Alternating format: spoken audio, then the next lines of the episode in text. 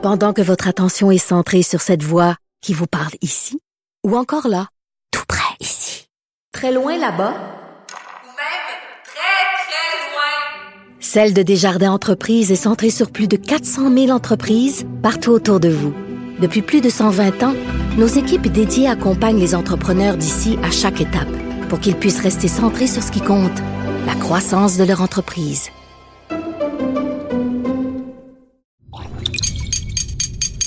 Cube Radio.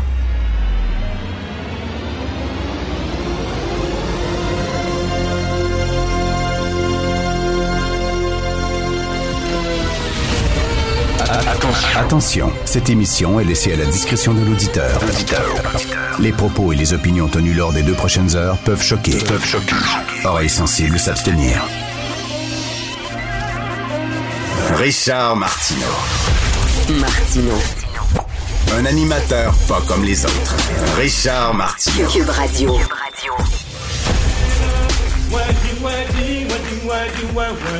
Tiennes sont-elles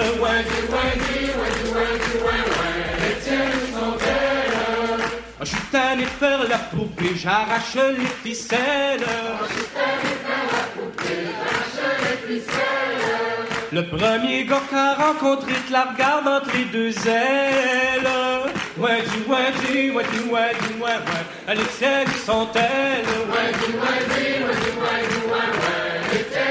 Où c'est qui sont vos couilles? Où c'est qui sont vos couilles? Directeur de musée, directeur de bibliothèque, recteur d'université, enseignant, patron de presse, diffuseur, producteur, directeur de festival sont où vos couilles? Où c'est que vous les avez? Là? Je vais vous en poser. Moi, je vais greffer des colonnes vertébrales.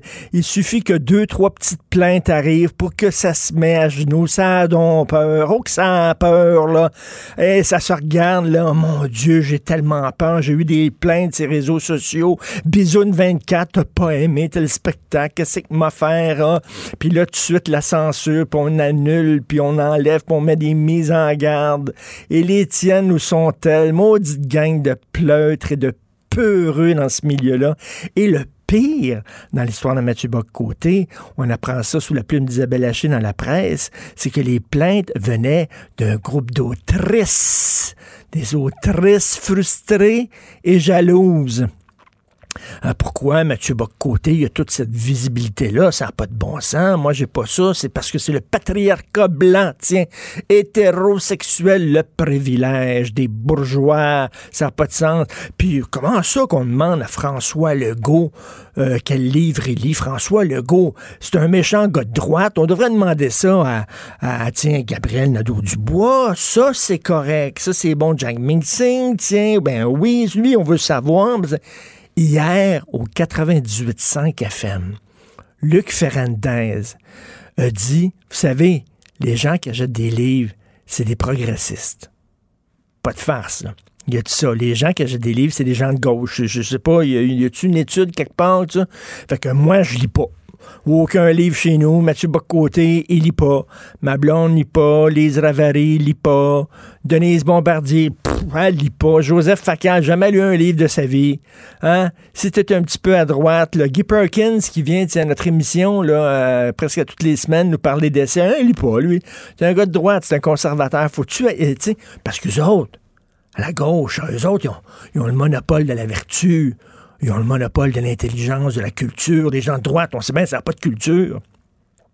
Stephen Harper, il, vient, il, écrit un livre il y a quelque temps sur la montée du populisme, un essai extrêmement intéressant, vraiment euh, bien mené, bien torché. Mais non, il y, a, un écrivain, lui, qui envoyait régulièrement des livres parce que Stephen Harper, ça doit être un imbécile. C'est un gars de droite, un conservateur. Il ne va pas lire de livres, lui. Hein? Rien que les gens de gauche qui lisent des livres. C'est rien que les gens de gauche qui devaient parler partout. Tous les, médias, tous les micros, ça devait être rien que des gens de gauche. Hier, je parlais avec un producteur, puis il me disait, ce serait le fun que tu aies un show, Richard. Puis tu sais, comme euh, tu donnerais la parole ben, aux deux côtés. Puis tu dis, non, non, ils sont partout. Ils sont déjà partout. C'est eux autres qui ont le crachoir partout. Les progressistes, les gens de gauche. La presse, le devoir, Radio-Canada, ils sont euh, Télé-Québec, ils sont partout. Ça n'a ça pas de maudit bon sens. Et là, c'est ça. Là. Il y a des gens qui regardent le milieu culturel, des jeunes, puis qui disent, j'aimerais ça, moi, évoluer dans ce milieu-là. Ça a l'air tout du bon monde. Tu sais, les artistes, les artistes, ça a toujours le cœur sur la main. Puis c'est toujours tu sais, des, des bonnes valeurs. C'est des gens pour la, la solidarité, l'entraide, la compassion. J'aimerais ça vivre, pas dans le milieu des affaires, là, où c'est compétitif, tout ça.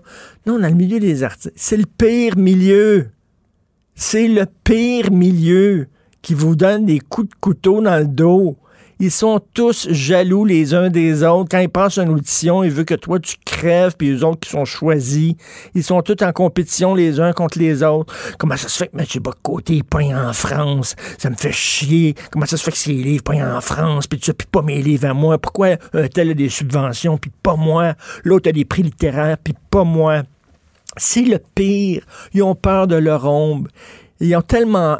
Puis là, là, mettons, si t'es dans une controverse, ils vont t'appeler puis ils vont te dire dans l'oreille, moi je t'appuie, mais là tu le dis, dis-le publiquement. Je peux pas.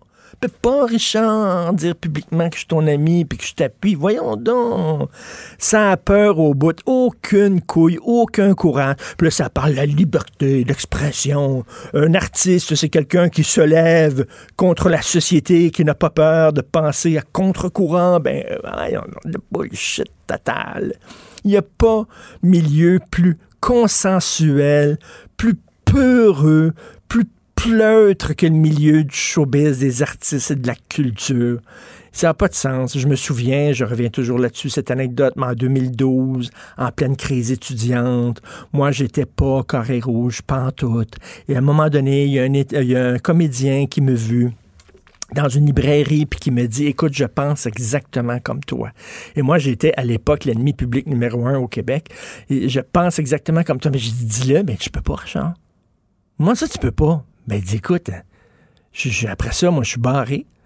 Si j'ai des opinions moindrement de droite ben je suis barré. Euh, je dire, des directeurs de théâtre m'appelleront plus, des metteurs en scène m'appelleront plus. Et c'est ça, ce milieu-là, là. mais c'est comme ça, là. Après ça, ça veut dire il ne faut pas avoir peur de nos opinions. Je suis un grand artiste. Molière était seul et Shakespeare aussi. Mozart est mort seul dans une tombe commune, etc. Puis là, là, mais c'est les pires. Consensuels à l'os. Ça flatte les patrons dans le bon sens du poil pour pouvoir avoir un rôle ou une subvention. C'est vraiment un milieu de merde.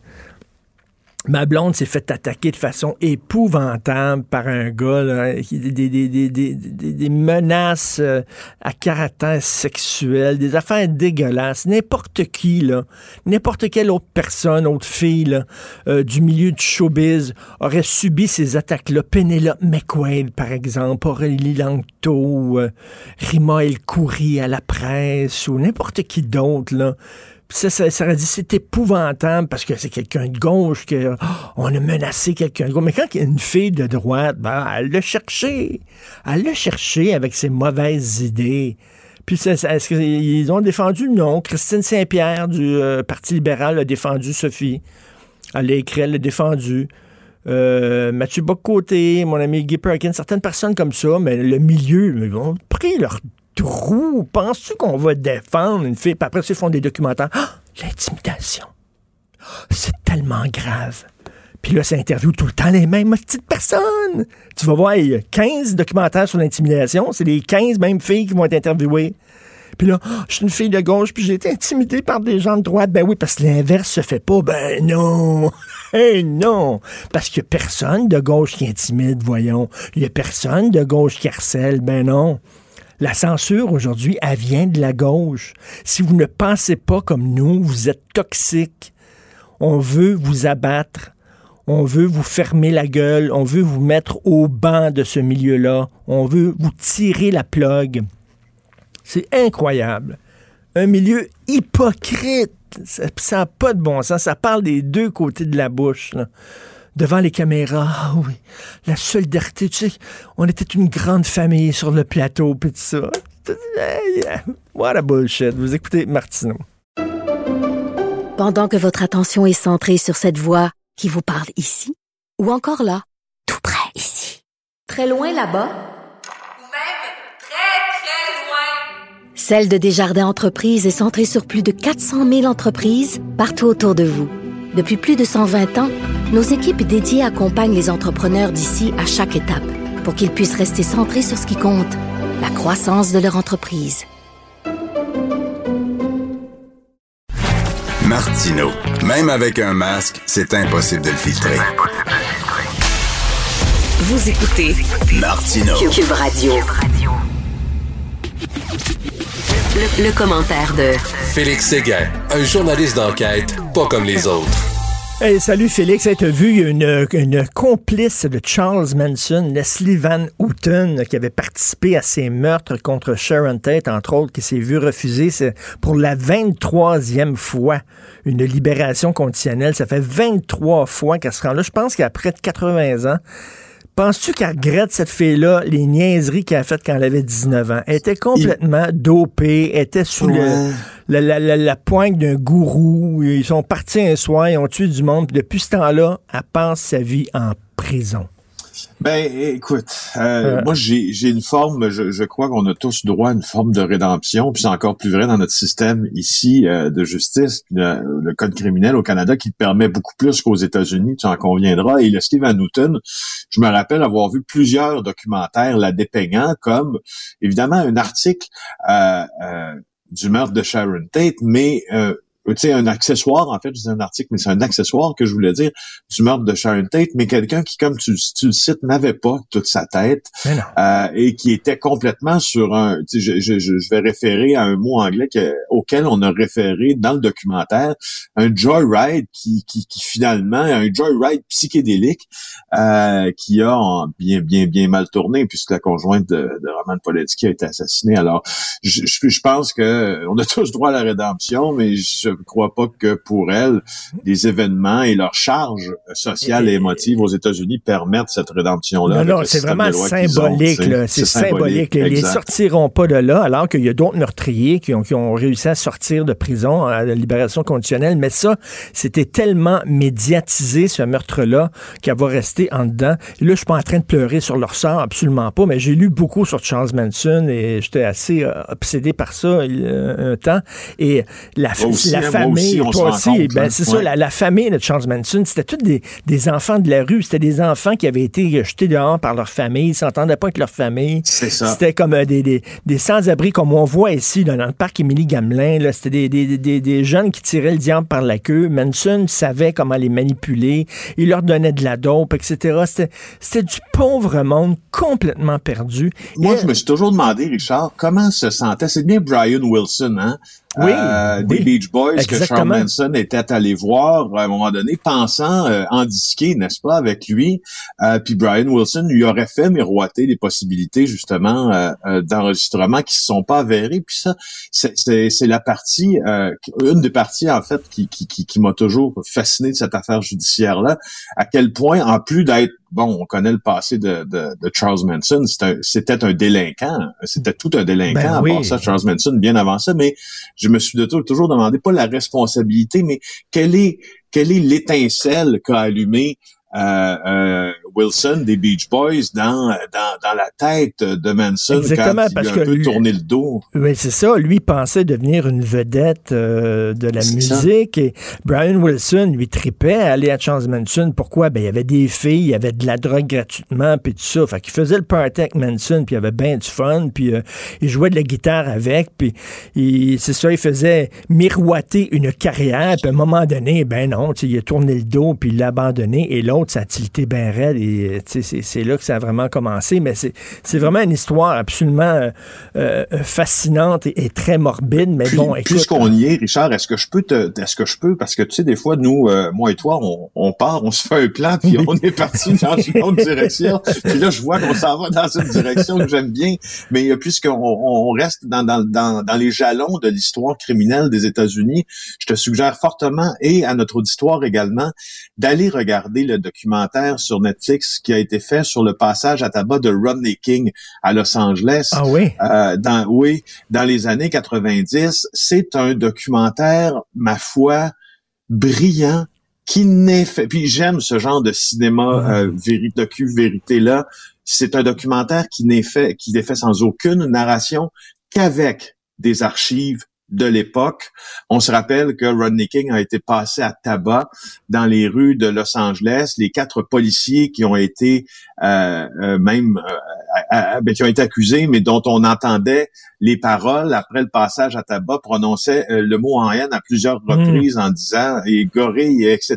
Donc ça, ça a soulevé aux États-Unis le problème des inégalités raciales. Ça a mis un symbole sur ces inégalités-là qui était Rodney King, mais c'est surtout après le verdict des policiers qui ont été innocentés que euh, un quartier de Los Angeles, notamment, euh, était presque à feu et à sang. Là, on tuait les gens à vue. Ben, y a tout à fait. Et, Bon, et c'est pour ça, et Félix d'ailleurs, euh, tu le sais certainement, mais c'est pour ça, tout de suite après, il y a eu le, le- le procès, peu de temps après, de O.J. Simpson. oui. Et c'est pour ça que, justement, O.J. Simpson a été innocenté, trouvé non coupable par un jury en majorité composé de Noirs.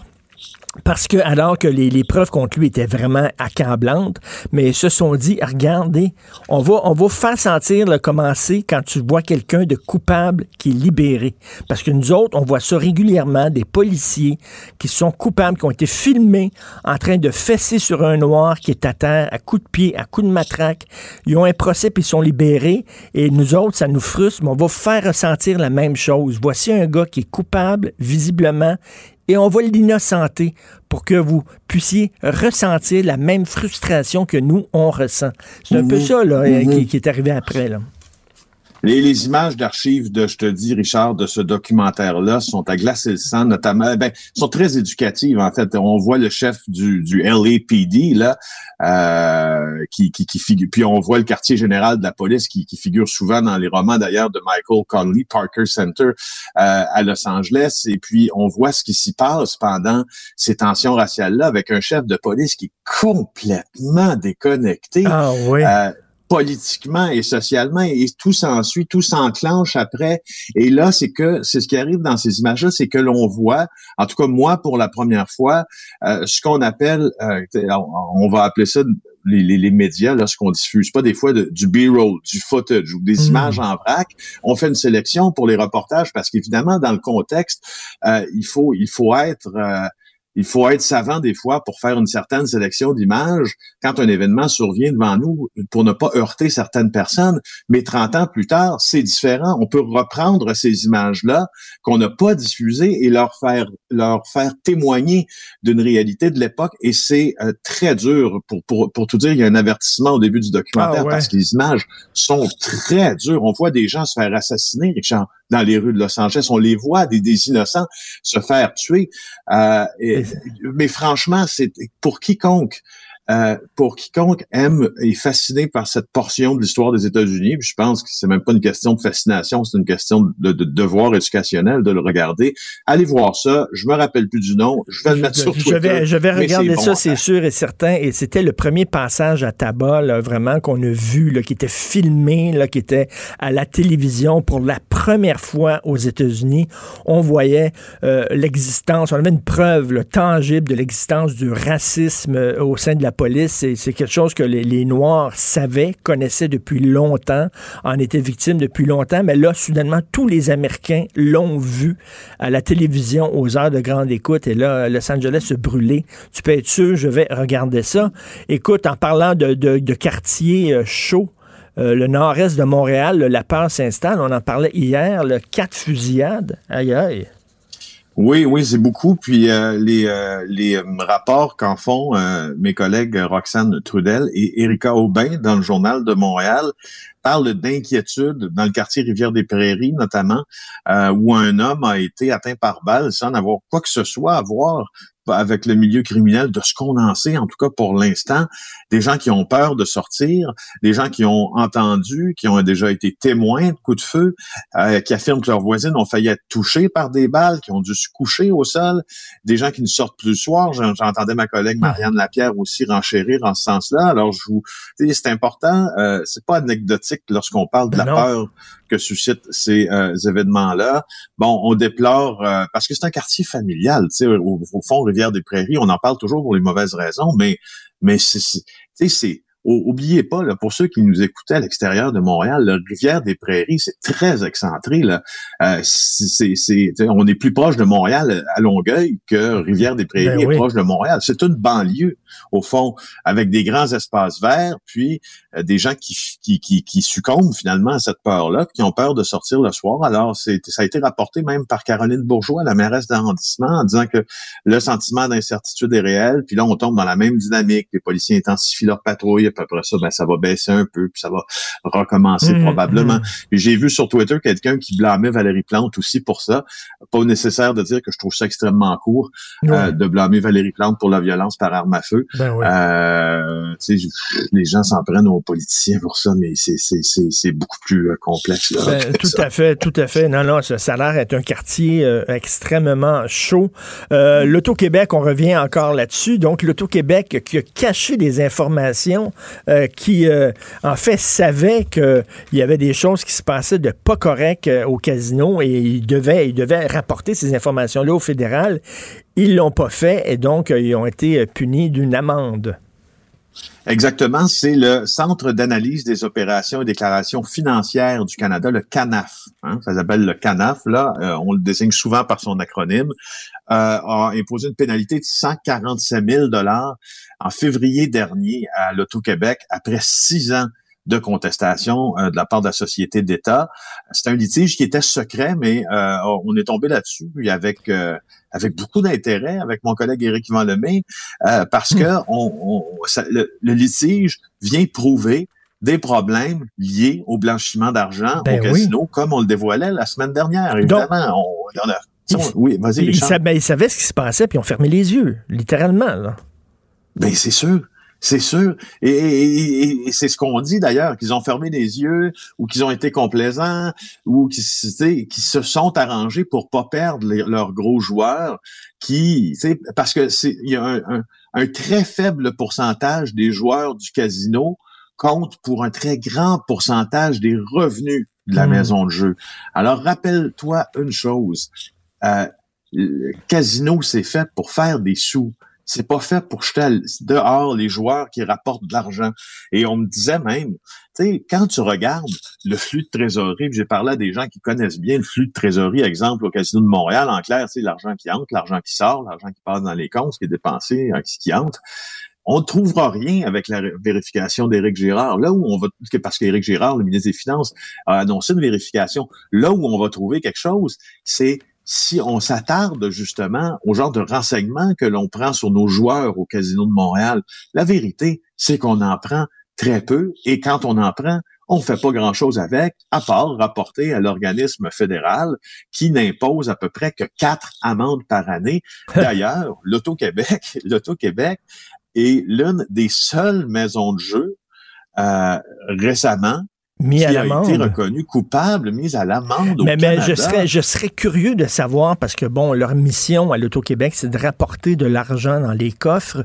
Euh, je serais curieux de savoir, est-ce qu'ils ont beaucoup de pression de la part du gouvernement en disant, hey, là, là, on a regardé votre dernier trimestre, là, vous rapportez pas assez, là, voyez, là, voyez, là, il faut que vous rapportez plus, puis tout ça, puis ça, ça les pousse peut-être à dire, ben écoute, là, l'argent n'a pas d'odeur, euh, pourvu que l'argent rentre, on s'en fout, ça provient de qui? Je sais pas jusqu'où ils ont de la pression pour faire sonner les, les, Moi, les caisses. j'ai cette impression que euh, cette, cette forme de pressurisation-là est un peu structurelle et me dit, ben c'est pas une impression, c'est une impression basée sur des témoignages de l'interne à l'Auto-Québec. Donc c'est- un peu plus qu'une impression. Euh, donc, gardons le terme, cette impression quand même que euh, il y a une question de structure dans ça qui Mm. a un lien avec les bonnies que touchent les patrons. Ben, dans le c'est sens- ça. Ben oui. Tu comprends? si oui. tu donnes un boni, puis les bonis sont gros à l'Auto-Québec, là. C'est beaucoup d'argent. C'est plusieurs dizaines de milliers de dollars par année pour les hauts cadres. Alors, si, si, si eux ne livrent pas assez d'argent, ils vont en avoir eux-mêmes moins ou pas. Ben c'est ça, t'as pas ton cette bonus à la fin. T'as pas ton bonus à la fin de l'année. Ben là, un fou d'une poche, on veut, tout- on veut tous notre bonus. Fait que là, puis pourtant, la CAQ, lorsqu'ils étaient dans l'opposition, tu te souviens, ils avaient dit on va arrêter ça, les bonus là, dans les sociétés d'État, comme, euh, comme la SAQ, comme l'Auto-Québec, ça n'a pas de sens parce que justement, ça les pousse à, à vendre davantage d'alcool, à vendre davantage de billets de loto, mais ils l'ont pas fait, en tout cas. Mais, euh, Ben, exactement. Alors, à suivre. Oui, un super reportage, hein, vraiment euh, bravo. Là, chaque jour, on en apprend. Mais effectivement, quand, quand tu as un bonus à la fin de l'année, un fou d'une poche, ah ouais, vite, vite, là, tu dis à, ton- à tes employés, il faut que ça rentre, faut que ça rentre. Alors, euh, merci Ben, beaucoup. c'est ça. C'est un peu le problème. Merci, Richard. Ben oui, merci beaucoup. Donc, Félix Séguin du bureau d'enquête, toujours intéressant de parler avec lui. J'ai très hâte de voir ça, ce documentaire-là sur Rodney King. Cube Radio. Cube Radio. En direct à LCN. Salut Richard. Salut Jean-François. Alors, l'Association des libraires est finalement revenue sur cette décision assez mal avisée de retirer les suggestions euh, de livres de Tout à fait. Legault. On n'a jamais autant parlé de livres. C'est le bon côté de cette histoire-là. On n'a Ouais. jamais autant parlé de ça. littérature. C'est une bonne chose. Mais bon, Madame Karine Fafard, qui, euh, qui est directrice de l'Association des libraires du Québec, dit Je ne voulais pas censurer François Legault. Ben non. Elle ne voulait pas le censurer, à rien que retirer sa liste du site Internet. Mais elle ne voulait pas le censurer. Ça me fait penser récemment, un professeur de Concordia qui a traité Paul Saint-Pierre Plamondon de Pol Pot, euh, le dictateur Ouais. euh, cambodgien qui a tué 1,5 million de personnes. Puis après ça, il s'est excusé en disant Je voulais pas l'insulter. Ben non, non. C'est pas insultant pendant tout de traiter quelqu'un de Pol Pot. Je voulais pas t'insulter. Voyons donc, prends-le pas personnel. Voyons. Alors donc, ils ont reculé et ça a l'air ça a l'air que les plaintes venaient du milieu littéraire. OK? Alors, ça te montre à quel point, dans, dans certains milieux, là, il y a des jalousies à l'interne. Hein? Mathieu Bock-Côté, il a une grosse carrière en France. Ça fonctionne bien, ses affaires. C'est un intellectuel remarqué là-bas. Peut-être qu'il y a des jalousies, peut-être qu'il y a des frustrations. Bref, ça venait de, du milieu lui-même. La leçon à tirer, c'est qu'à un moment donné, il faut se tenir debout. Les institutions culturelles, que ce soit les diffuseurs, les producteurs, les salles de rédaction, les directeurs de festivals, les bibliothèques, les musées, il va toujours avoir des gens qui vont se plaindre. Tout le temps. Avec les médias Et sociaux. probablement de plus en plus, Richard. De plus en plus, des messages anonymes, Bisoun 24 qui va t'écrire en disant je n'aime pas cette exposition-là, etc. Il faut se tenir debout et ne pas plier les genoux à la moindre plainte. Sinon, vous allez devoir reculer, comme a fait l'association, puis ils ont l'air fous. Littéralement, ils ont l'air fous. Et moi, je veux dire, ben, bravo à M. François Legault, quand même, qui a bien répondu hier sur sa page Facebook. Et puis de voir un premier ministre qui aime lire, qui, malgré toutes les, les pressions qu'il a ces temps-ci, prend du temps le soir avant de se coucher pour lire un livre québécois et qui veut euh, conseiller des lectures. Je trouve ça fantastique. Euh, je je l'appuie. Malheureusement, bon. Là, finalement, les libraires ont allumé, mais c'était pas vraiment une décision extrêmement avisée.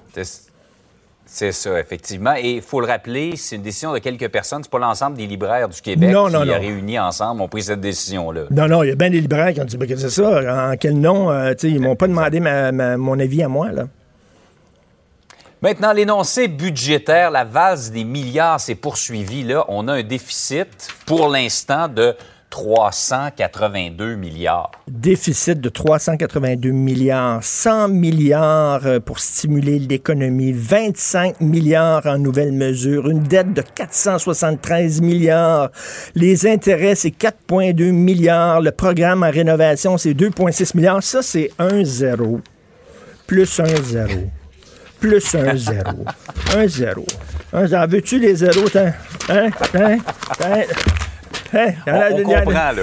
Plein de zéros, vraiment. c'est c'est- et là-dedans, bon, bien sûr, on est en pandémie. C'est certain que c'est important de dépenser. Mais bon, écoute, euh, on va planter 2 milliards d'arbres parce que c'était vraiment urgent. Il va y avoir un réseau national de garderies. Alors qu'on est vraiment endetté jusque-là pour se sortir de la pandémie, est-ce que c'était une urgence? On peut se poser la question. La maison est en feu, puis tu décides de te faire construire une belle terrasse. Pas sûr. Donc, il y a plein de mesures comme ça. Mais, mais vraiment, le, le, le pari du gouvernement Trudeau, c'est que les intérêts sont bas. Le taux d'intérêt est très bas. Ouais. Et c'est le temps Ça d'emprunter. sera pas toujours comme ça. Ben c'est ça. Rappelle- Rappelle-toi la crise économique de 2008. Les taux d'intérêt étaient très bas. Il y a plein de gens qui ont acheté des grosses maisons. Et lorsque le taux d'intérêt a augmenté, ces gens-là étaient pris à la gorge. Donc, on espère que ça ne sera pas comme ça. Et puis, le nerf de la guerre, c'est le vaccin. Plus tôt on se fait vacciner, plus tôt les restaurants, les commerces vont ouvrir, on va pouvoir euh, me- remettre de l'argent dans l'économie et ça va rouler. Et donc, le nerf de la guerre, il faut se faire vacciner le plus rapidement possible pour que l'économie puisse reprendre. Et ça, ben, on traîne de la patte en vaccination euh, au Canada, malheureusement. Oui, je regarde de l'autre côté de la frontière. euh, 3 millions d'Américains vont être capables d'être vaccinés dès la semaine prochaine. Oui, puis nous, ça va attendre. Alors que la phase des zéros se poursuit. Tout à fait. Salut Richard, bonne journée. Salut, on va être pris jusque-là. Bonjour.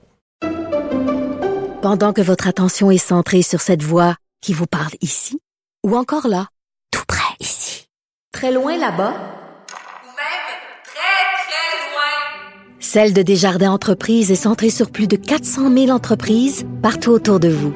Depuis plus de 120 ans, nos équipes dédiées accompagnent les entrepreneurs d'ici à chaque étape pour qu'ils puissent rester centrés sur ce qui compte, la croissance de leur entreprise. Martineau, il n'y a pas le temps pour la controverse. Il a jamais coulé l'eau sous les ponts.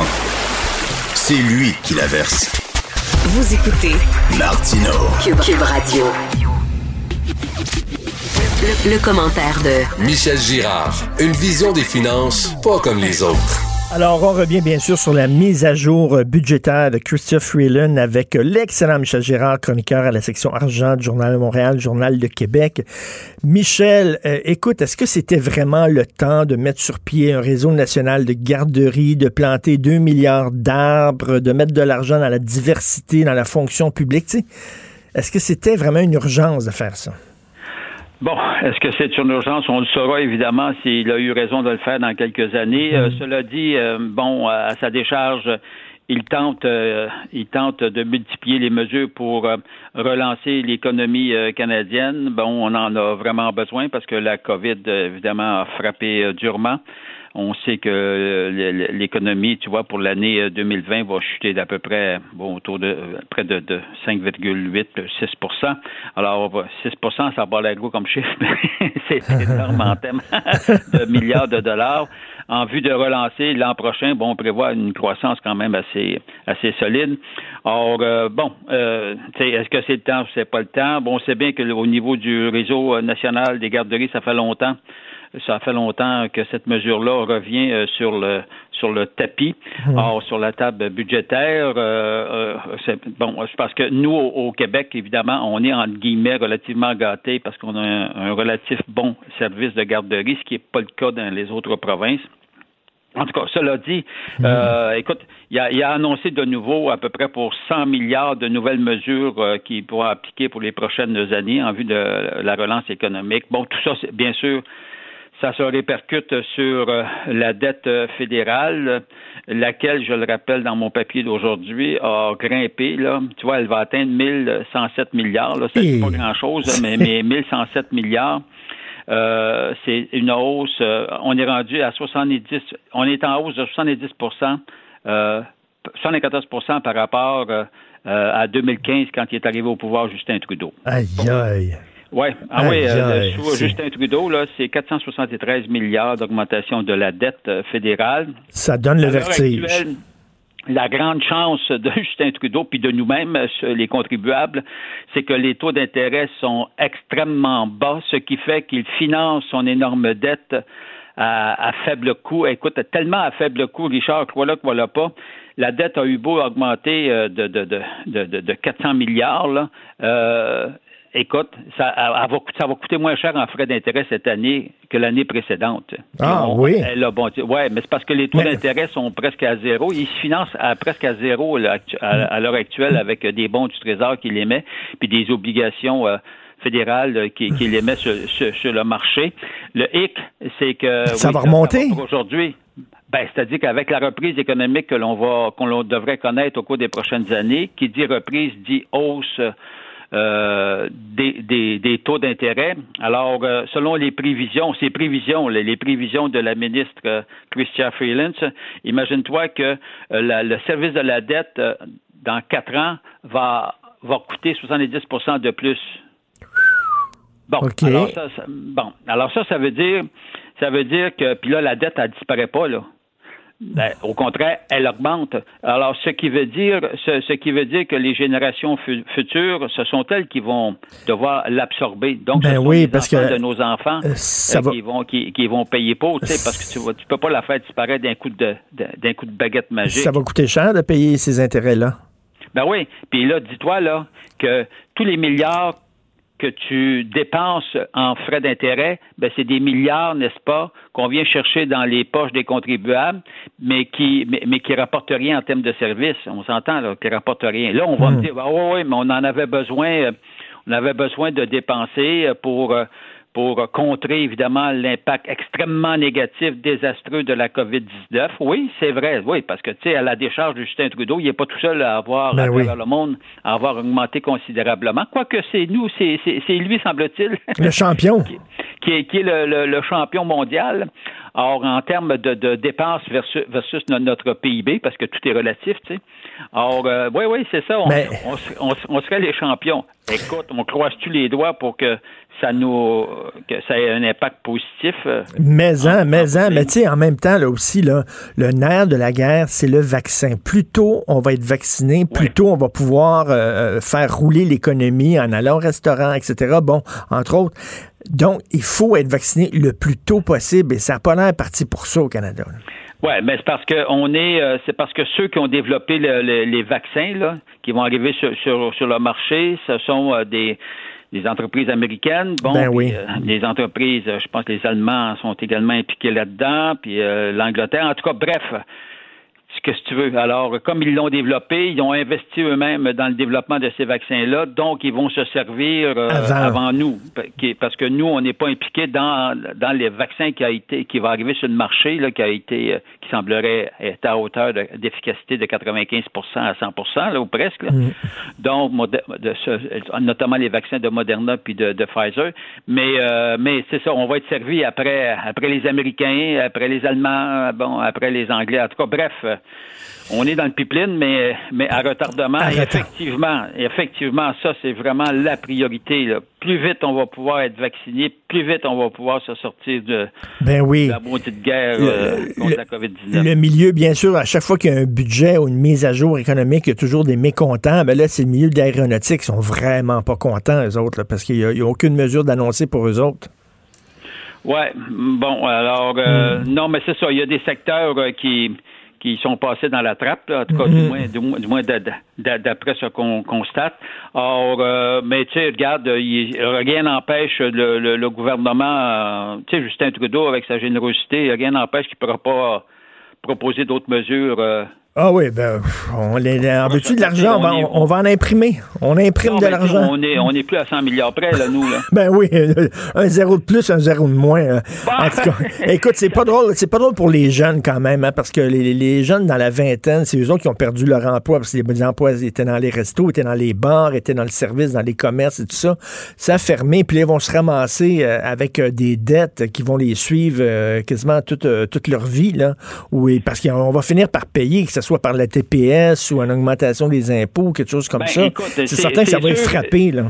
Ben, mais c'est- sûr qu'à un moment donné, ça va se répercuter sur les taxes ou, et, ou sur l'impôt. Ça, ça se peut pas qu'on puisse continuer comme ça. Là, évidemment, tu as, des, des économistes qui disent ouais, c'est pas si dangereux que ça, puisque puisque euh, le, le- le- le taux euh, de l'endettement de la dette fédérale sur le PIB, là, le- de tout ce qu'on produit, on est on, on est on, on est autour de 52 C'est un, un des taux les plus bas au monde là, des Ah, pays ouais. industrialisés.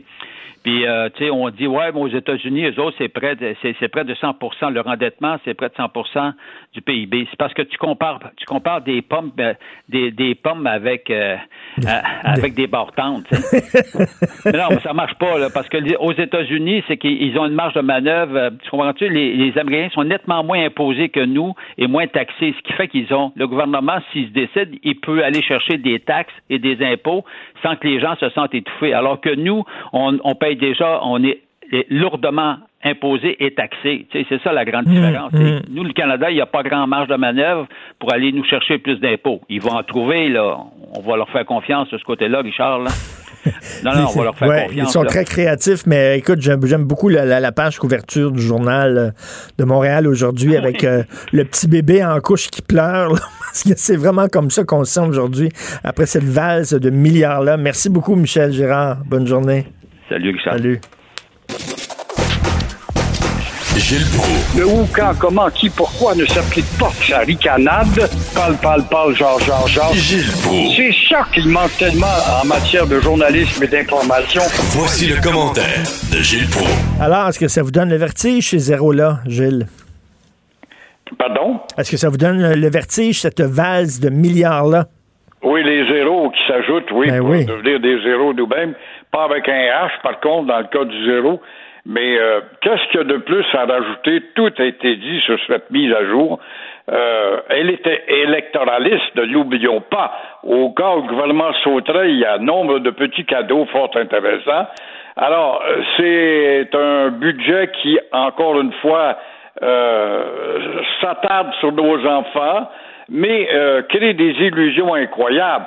Euh, quand on voit, par exemple, que euh, moi, ce que j'ai trouvé d'intéressant là-dedans, encore va-t-il avoir l'audace de le faire, c'est de lire qu'on va euh, s'attaquer euh, au web, aux géants du web pour les taxer et également les paradis fiscaux. Mais ça, on entend ça depuis 20 ans. Ben oui. On va aller étendre nos pattes de quelque part dans les îles Caïmans ou ailleurs, puis il se passe jamais rien. Mais c'est à peu près les deux seules consolations qui pourraient rapporter de l'argent, la taxation sur les web des géants et en même temps les paradis fiscaux. Mais là, on a de la dette, puis on, a tous tendance à dire, ouais, ben c'est nos enfants puis petits-enfants qui vont payer. Le problème, c'est qu'on fait plus d'enfants, nous autres, les tricotés serrés, mon cher Richard. Alors, ça va donc être les néos qui, du fin fond de leur patelin, voyaient le Canada comme un Eldorado et que l'Eldorado se transforme en illusion. Alors, encore une fois, on va attendre le, bou- le, le nez bouché jusqu'au printemps pour voir ce que ça va donner le vrai budget. Mais aussi, en attendant, qu'est-ce qu'il faut retenir? En bout de ligne, le taux d'intérêt va coûter, tu dis ça, là, des vases de milliards, ça dérange personne. Le taux d'intérêt va coûter, avec la dette qu'on se décide, 35 milliards de dollars. T'en fais des affaires avec un taux d'intérêt de 35 milliards que tu pourrais utiliser ailleurs si ça n'avait pas de dette. Non, non, puis c'est sûr qu'on va finir par payer à un moment donné, c'est certain. Là. Fait que ça va être quoi? Moins de services, ça va être, ils vont, les jeunes vont devoir se serrer la ceinture, ils vont payer plus de TPS, ils vont payer plus d'impôts quand ils vont être sur le milieu du travail. On finit toujours par payer les cadeaux qu'on nous donne. Mais c'est retardé au cas où les élections s'enclencheraient. Évidemment, tout ça va venir quand le gouvernement aura regagné sa victoire avec ses cadeaux ou encore perdu une fois pour toutes. Mais en attendant, on nous endort avec une poudre aphrodisiaque. Tout à fait. Euh, Yves Michaud, euh, Joseph Facal écrit sur l'histoire d'Yves Michaud. Ça fait 20 ans cette année. On sait que c'est le seul citoyen québécois dans l'histoire du Québec, je crois, si je me trompe pas, à avoir été blâmé euh, à l'unanimité par la- par l'Assemblée euh, nationale. Sous Lucien Bouchard, rappelons-le, on convoque la Chambre, on précipite, on est mêlé un peu, puis on y va d'une façon tellement rapide que tout le monde n'a pas le temps de voir et regarder la poussière tomber avant de dire oui, oui, on vote pour condamner Yves Michaud, ce, ce gars qui a servi le Québec en passant comme délégué général, comme journaliste et comme député très proche de René Lévesque. Alors, journaliste Yves Michaud, qui a eu des propos portant sur l'étroitesse de la pensée de certaines ethnies la communauté juive. Ah ben là, t'as pas le droit de toucher à ça, qui avait voté à 100% contre euh, le oui en 95. Il avait démontré comment la démocratie est malade. Quand tu prends dans mon quartier, on n'a pas vu un seul vote de oui. Il n'y a personne qui pense autrement que le canal de pensée qui a été imposé par les statuquistes.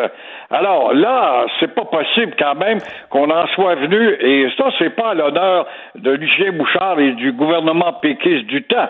Alors là, tous ensemble, oui, oui, oui, on lui flanque, on lui flanque un coup de masse sur la tête, une mouche qui a été abattue par un coup de masse, et, et évidemment, euh, la honte a ressurgi par la suite. Et parmi les derniers qui restent, a encore François Legault, qui a connu connu cette période quand il était ministre péquiste, qui a voté. C'est le dernier des dans ce cabinet-là. Mais là, maintenant qu'il est en, haute estime de la liberté puis de l'affirmation du Québec, il devrait rappeler le 14 décembre prochain qu'on pourrait adopter une motion réparatrice pour cet homme qui n'a dit que la vérité, une vérité qui ne plaît pas. La vérité dépend pas de la euh, façon de la présenter ou de la dire. La vérité dépend souvent de la façon dont elle est interprétée. Alors, ben, on a tenté de le faire. On a tenté de... qui ramène ça. Oui, on a tenté de le faire passer pour un raciste. C'est quelque chose de quand l'Assemblée nationale au grand complet se lève pour te pointer du doigt et pour dire que les propos que tu tenais étaient immondes et tout ça, alors que finalement, tout ce qu'il disait, c'est, regardez, il y avait vraiment là, oui, ce qu'on appelle un vote ethnique, c'est-à-dire il y a une gang qui ont toutes voté en même temps pour la, même chose, et c'est tout ce qu'il disait, mais, Yves Michaud n'est pas antisémite, Yves Michaud n'est pas raciste. Ça que des, des Guy Chevrette, puis des Pauline Marois, puis Mathias Rivou, grand nationaliste du temps, tous ceux-là, là, c'était toutes des têtes vides. Spontanément, on se range derrière la décision et on vote unanimement. Ça, je n'ai jamais compris. Ça s'appelle une flatterie de coloniser devant un groupe dominateur économiquement parlant, rien d'autre que ça. Hey, vous avez vu, euh, en fin de semaine, tantôt Mathieu Bocoté va m'en parler, en fin de semaine, il y a quand même 400 jeunes qui sont sortis dans la rue pour défendre le français. C'est pas énorme, 400, mais quand même, il euh, faut, l'applaudir, de voir que des jeunes reprennent le flambeau, moi, ça m'a ça touché. C'est un baume sur la plaie et bravo, ça faisait du bien de voir ces jeunes avec les drapeaux du Québec à exhiber, de rappeler que nous avons une histoire, que notre drapeau a 450 ans et que nous avons un enracinement et des droits acquis historiques et culturels qu'on a développés à la sueur de notre front et sur le chemin de l'humiliation très souvent. Bravo, bravo, bravo. On espère que la prochaine fois, ils seront 800, puis 1200, puis 2000, puis 20 000, 60 000 comme on l'a été en 1900. Euh, je me rappelle plus à quel anniversaire j'étais là. C'est en place Jacques-Cartier. Nous étions 60 000 et euh, en 98, voilà. Et euh, j'entendais Claude Rahune, le ministre responsable de la langue, le lendemain dire Bon, c'est juste 1% de la population, en voulant dire on bougera pas quant à votre raffermissement de la loi 101. Alors, bravo, oui, bravo, et c'est un beau rappel de la part de Mathieu Bock. Et la loi 21, là, il y a des avocats qui sont unilingues anglophones, c'est ça?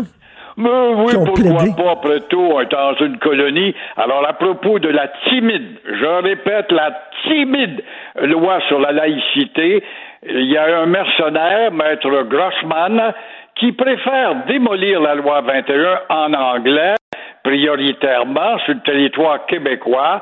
Il considère que la loi 21 euh, est porteuse euh, d'une atteinte à, la liberté, mais euh, lui n'a pas de patin du tout à la personnalité, la respectabilité de la langue du Québec, celle du territoire. La liberté pour la liberté, maître Grossman, on peut en discuter longuement, mais encore une fois, vous repasserez quant à défendre la liberté. En attendant, on sait que le défilé, ce cirque, va durer jusqu'au 17 décembre et le juge aura tranché. Mais quand on connaît les antécédents du juge, on a des raisons de craindre.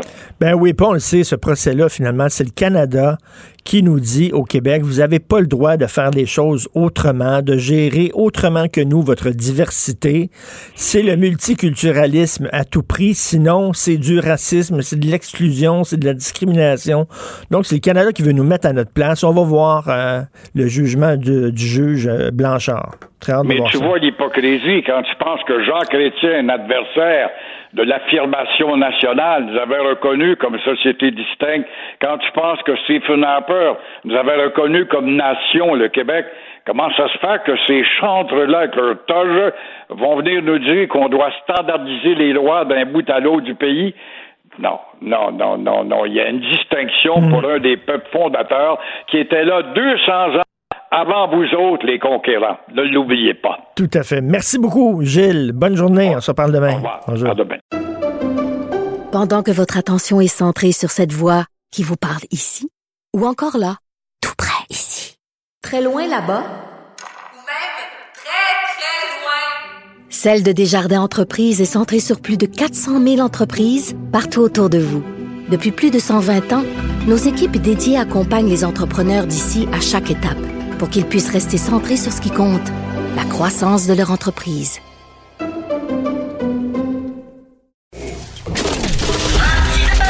Martino, souvent imité, mais jamais égalé. Vous écoutez Martino, Cube, Cube Radio. Alors, un troisième drame à Grand Bay hein, concernant un enfant maltraité. On se demande exactement ce qui se passe avec la DPJ en Montérégie et avec la DPJ en général. Et hier, Régine Laurent, qui est présidente de la Commission spéciale sur les droits des enfants et la protection de la jeunesse, qui a fait une recommandation au gouvernement. On sait qu'on attend le, le, rapport de cette commission-là. C'est très attendu, mais elle a fait une recommandation. Elle dit il n'y a personne d'imputable à la DPJ. Ça prendrait comme un directeur national qui aurait les pouvoirs d'un sous-ministre qui ferait preuve de leadership et surtout qui serait imputable, qui serait comme un genre d'ange gardien et un chien de garde. Nous allons en parler avec quelqu'un qui a défendu et qui continue de défendre le droit des enfants. C'est Camille Bouchard, vous connaissez, docteur en psychologie, ex-député et auteur du célèbre rapport Un Québec fou de ses enfants qu'on cite toujours, même s'il a été publié en 1991. Bonjour, Monsieur Bouchard. Oui, bonjour, M. Martineau. Bonjour. L'imputabilité, c'est ça le nerf de la guerre, non? Oui, il y a pas mal d'honneur dans cette guerre-là. Il y a pas mal d'honneur dans cette guerre-là, M. Martineau, franchement. On sait plus. On sait vraiment. Il y a beaucoup, beaucoup mais, mais cette idée de, de, créer un directeur national de la protection de la jeunesse, ça vient d'un constat important. Hein. Et, c'est la première fois, à mon avis, de mémoire, que l'on voit dans un rapport, un rapport destiné au gouvernement euh, une, une référence aussi nette là, à la détresse que peuvent vivre les intervenants dans ce système-là. Euh, tous les qualificatifs y sont. Et ils sont souvent trop jeunes, trop inexpérimentés, pas assez soutenus du point de vue de leur capacité clinique, manque de direction, manque de leadership. Hmm. Ils sont isolés dans le système. Ils sont imputables individuellement. L'imputabilité, là, faut, elle est là, hein, mais elle est, ils sont imputables individuellement, chacun des intervenants. Ben oui. Alors, ils, ont la frousse tout le temps. Ils savent pas qu'elle s'invouer, d'autant plus que la loi dit à l'article 3 euh, toute intervention devrait être là pour protéger la sécurité et le développement de l'enfant, le bien-être. Ça, ça va. Mais l'article 4 dit toute intervention devrait tendre à maintenir les liens avec les parents biologiques. Alors, et les juges et les intervenants sont dans une espèce d'espace très ambigu au niveau législatif. En plus, bon, mais qu'est-ce que dit la commission Laurent? Elle dit on va tenter d'uniformiser les pratiques dans ce système-là. Ça varie d'une région à l'autre. Les mmh. ressources varient d'une région à l'autre. Les pratiques sont pas les mêmes. La, la capacité de répondre à la demande n'est pas la même partout. Euh, on n'a pas de leadership. On va en créer un. Alors, il crée un directeur national de la protection de la jeunesse, mais qui a autorité, ce directeur, seulement sur les services de direction de la, de la protection de la jeunesse. Et il n'a pas euh, autorité sur tous les autres services qu'on devrait offrir bien avant la protection de la jeunesse. Ben oui, en amont. Aux familles, ben oui. Aux familles Ben oui. qui sont déjà en difficulté, puis aux jeunes qui sont déjà en fragilité, puis, puis euh, en état de vulnérabilité. Euh, c'est évident. Vous avez bien raison, parce que la, DPJ, c'est vraiment c'est en dernier recours. C'est quand la situation est tellement grave qu'il faut des fois retirer les enfants de leur milieu familial. Il faut s'arranger justement pour que ces gens-là ne tombent pas aussi bas. Ben, eh ben voilà, quand- regardez, là, simplement entre 2009 et 2019, et là, je ne veux pas vous, euh, vous assommer de chiffres, là, mais il y en a qui sont importants quand même. En 2009, là, euh, on avait 88, euh, 88 enfants sur 1000. Ça, c'est un taux, là, sur 1000 enfants, là, peu importe au Québec, là, 88 enfants sur 1000 qui étaient signalés. En 2019, 204, une augmentation de 131% M. Martineau. 131% d'augmentation. N'importe qui qui a une bonne business comprend que si c'était des ventes de chaussons, tout le monde serait content. Hein? Hmm. Mais là, là, c'est le contraire. Là. On est passé de 88 000 ou 85 000 signalements par année en 2015, tenez-vous bien, là, en cinq ans, là, de 88 000 signalements qui arrivent à la DPJ là, à 118 000 par année. Ça, c'est une augmentation de 30 000 par année. Ça veut dire que Mais- quotidiennement, là, quotidiennement, là, il y a cinq autobus scolaires, les gros jaunes, là, Hmm. qui sont remplis de cas de mauvais traitement et qui sont, et qui sont expédiés au téléphone ou peu importe comment là, à la protection de la jeunesse chaque jour.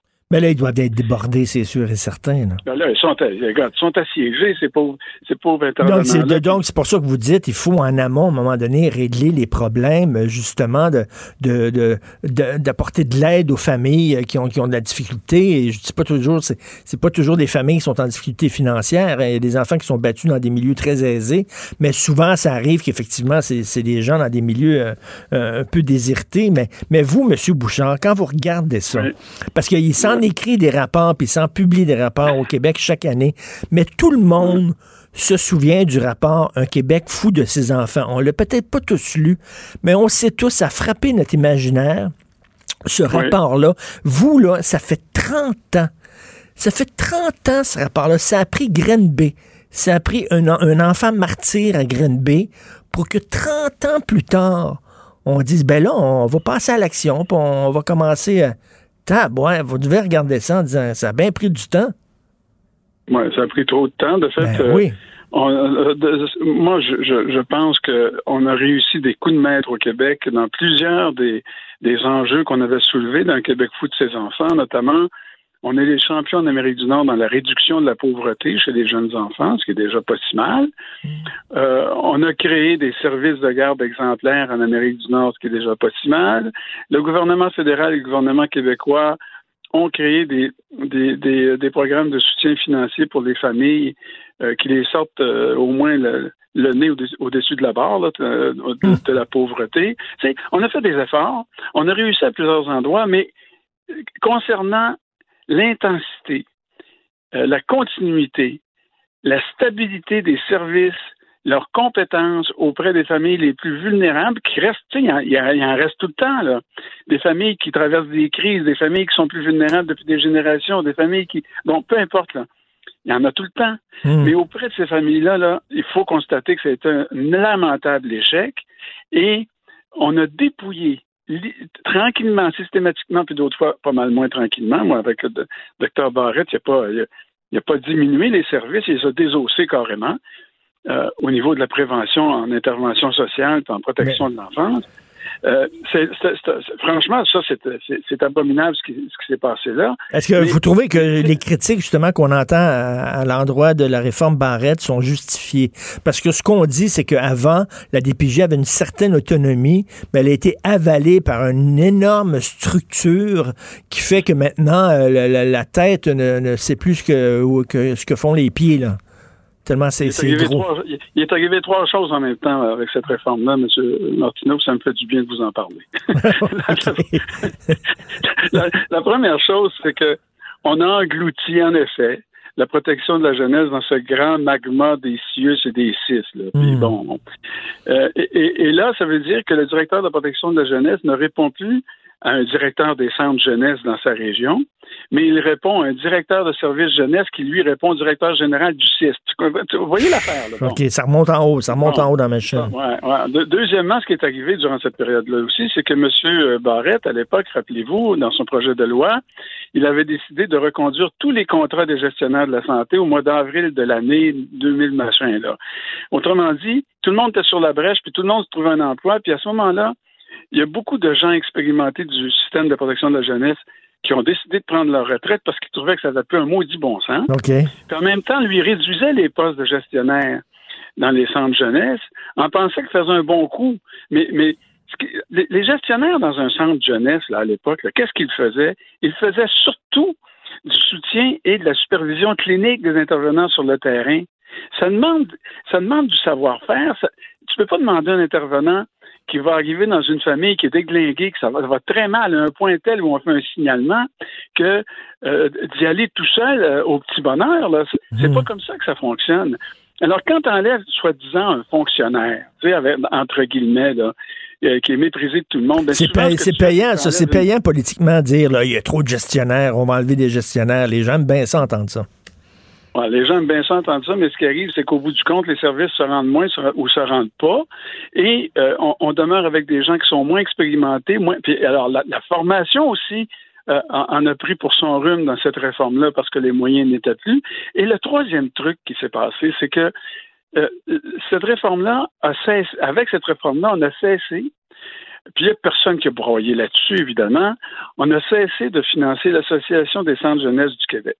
Qu'est-ce que c'était ça? Ben ça, ça réunissait toutes les tables des DPJ et ça réunissait les conseils d'administration de chacune des régions.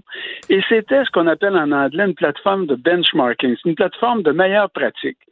On échangeait là des informations qu'on n'échange plus dans le système parce que chacun se rapporte à son 6, mais il n'y a pas de place pour ces gens-là désormais de dire, coudon, comment vous faites par chez vous, sacre bleu, pour faire baisser le taux de signalement? Comment se fait-il que par chez vous, ça tend à augmenter? Puis, qu'est-ce que vous faites avec les cas d'abus sexuels chez vous? Avez-vous une méthodologie particulière? Tu sais, c'est- ce qu'on appelle euh, en français là, des communautés de pratique, des communautés d'échange d'informations. Ça, ça a été foutu à terre. Alors, on a, on, a, on, on a affaibli le système de toi et bord, M. Martineau. Et, et en même temps, que- ce que je vous disais tantôt, en même temps, je, je- je m'excuse, je, je m'en Non, non, mais allez-y, allez-y. mais en même temps, là, les taux, puis le nombre d'enfants qui étaient rapportés à la DPJ augmentait continuellement. Donc, on affaiblit le système qui, est supposé venir leur, leur venir en aide au dernier recours parce que rien d'autre a fonctionné. Et rien d'autre en avant fonctionne parce que aussi on a affaibli tout le système euh, de, des CLSC et de, de l'intervention précoce auprès des enfants. Puis on a fait ça un peu à l'avant comme je te pousse, franchement. Alors, C'est une oui, tempête c'est- un parfaite, là. échec. Oui, oui, c'est une tempête parfaite. Et moi, je me réjouis euh, que le- la commission présidée par Mme Laurent ait remise à l'ordre du jour le mot bienveillance. Je ne sais pas si vous avez écouté le point de presse et vous avez lu son rapport, Oui. son prélude, son prélude qu'elle appelle au rapport. Euh, mais le mot bienveillance revient très souvent. Et je me dis que par les temps qui courent, là, c'est le temps qu'on sorte ce mot-là des boulamites, puis qu'on se comporte euh, conformément à ce que ça demande, la bienveillance. Et c'est exigeant, la bienveillance.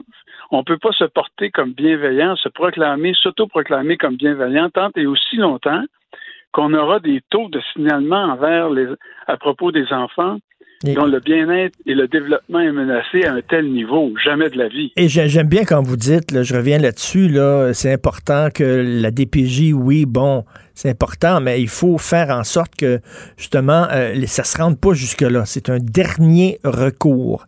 Et il faut travailler en amont. Et euh, est-ce qu'il y a des, des initiatives comme la, la, la, la, la pédiatrie sociale du docteur Gilles Julien, là, qui travaille avec des familles et tout ça pour essayer de, bon, que les enfants puissent avoir de l'aide aux études, que ça aille mieux dans leur famille pour que, justement, que ça dégénère pas et que ça se ramasse à des PJ? Est-ce que c'est c'est des initiatives que vous applaudissez, vous?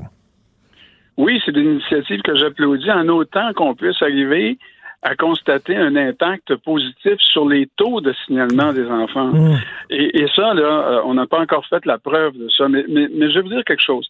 Il n'y a, aucun effort rigoureux, systématique, fondé sur des bonnes données, là, sur, sur la science, on peut-tu le dire, qui, euh, qui n'est pas le bienvenu euh, sur ce front-là, n'est-ce pas?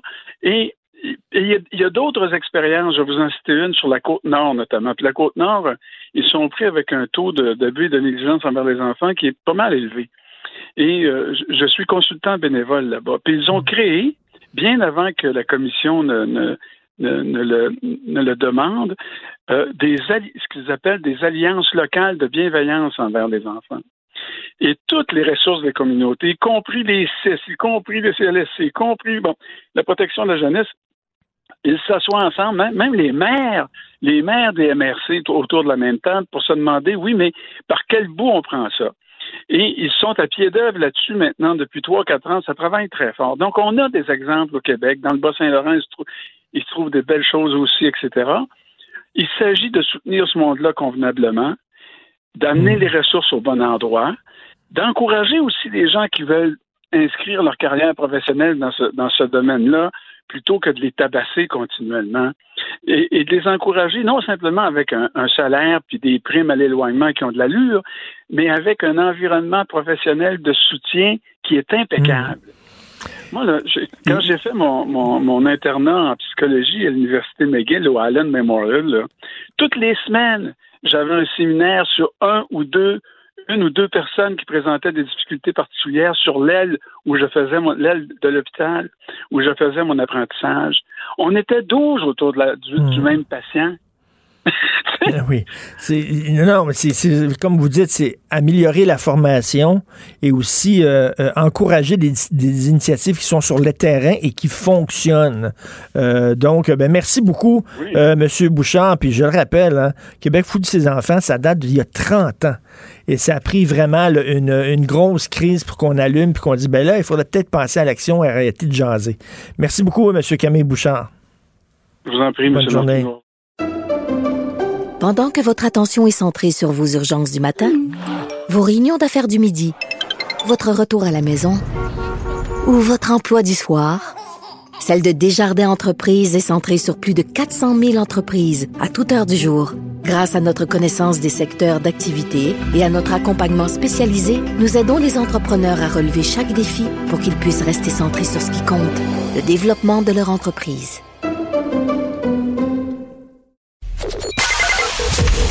Joignez-vous à la discussion. Appelez ou textez le 187 Cube Radio 1877 827 2346. Alors, tous les jours, nous parlons avec Claude Villeneuve, chroniqueur au Journal de Montréal, Journal de Québec. Salut, Claude. Est-ce que Claude est là? Claude n'est pas là. Un petit problème de communication. Je suis surpris. Donc, avec Claude Villeneuve, on voulait parler euh, de l'Association des libraires, bien sûr, et surtout de l'ambiance pourrie qui règne dans le milieu littéraire. Hier, euh, Sophie euh, Durocher avait euh, un, un- un libraire d'occasion, un libraire d'occasion, euh, que parlait à Sophie qui a dit, eh ben, lui connaît bien le milieu littéraire et il a dit, si vous saviez la jalousie qu'il y a dans le milieu littéraire et le succès que peut avoir Mathieu Bocoté à l'étranger, ça fait bien des jaloux, ça met des gens en maudit, comment ça se fait, lui ça pogne, moi je pogne pas, etc. Donc c'est pas, c'est pas des milieux très le fun, c'est des milieux des fois là, assez, euh, assez pourris. Nous allons parler avec Claude. Bonjour Claude. Bonjour, Richard. Écoute, c'est vrai que c'est de, de- de l'extérieur, on dit Oh mon Dieu, des écrivains, des artistes, ça a l'air tellement le fun, mais à l'intérieur, c'est des, milieux avec beaucoup de, de, de jalousie, de frustration. Oui, c'est ça. là, C'est un peu la petite mafia des lancements, là, avec les, euh, le- les, les, les- les coups de vin qui circulent et tout ça, puis beaucoup de jalousie puis d'envie pour euh, les, les, les gens qui arrivent à faire des meilleures ventes que, que soi, qui sont Ben oui. populaires, qui font les palmarès, des coups de cœur, euh, qui, euh, qui, qui sont dans qui, qui vont faire parler de leur show, dans les, leurs euh, livres, dans les émissions de radio, dans les émissions de télé, tout ça. Et euh, c'est un peu ça, finalement, l'histoire qui est arrivée hier, euh, en fin de semaine, c'est-à-dire, c'est que la- l'association a retiré euh, la pub de François Legault parce que les gens critiquaient qui parlent un livre de Mathieu Bocoté. Et il y a beaucoup de gens qui s'agacent de voir Mathieu Bocoté vendre autant de livres que ça, alors que ben, c'est difficile de vendre des livres, puis c'est difficile d'obtenir l'attention sur ces sur, euh, sur ces, les œuvres qu'on qu'on- qu'on essaie de vendre. Alors, c'est un peu ça l'histoire au fond, finalement. Ben, ben, enfin, on a appris, là, tu sais, moi, je pensais que c'était des, des, euh, des plaintes de, de militants radicaux, etc., mais ça vient du, du milieu littéraire euh, lui-même, là. Isabelle Haché, dans la presse aujourd'hui, dit que ça, provient, ça proviendrait peut-être d'une quinzaine d'autrices. J'ai eu ce mot-là, moi, je préfère dire écrivaine ou auteur, mais en tout cas, autrice. Et euh, écoute, c'est parce que Mathieu aussi fait pas partie de la gang. Quand tu fais pas partie de la gang, tu c'est un peu un mouton noir, c'est quelqu'un qui a des idées un peu plus conservatrices, qui penche un peu plus à droite. Le milieu littéraire est assez à gauche, donc c'est certain que t'es mal vu dans ce temps-là. Oui, puis, tu sais, il faut que ce soit compris dans le contexte de ce qu'on appelle la cancel culture euh, présentement aussi.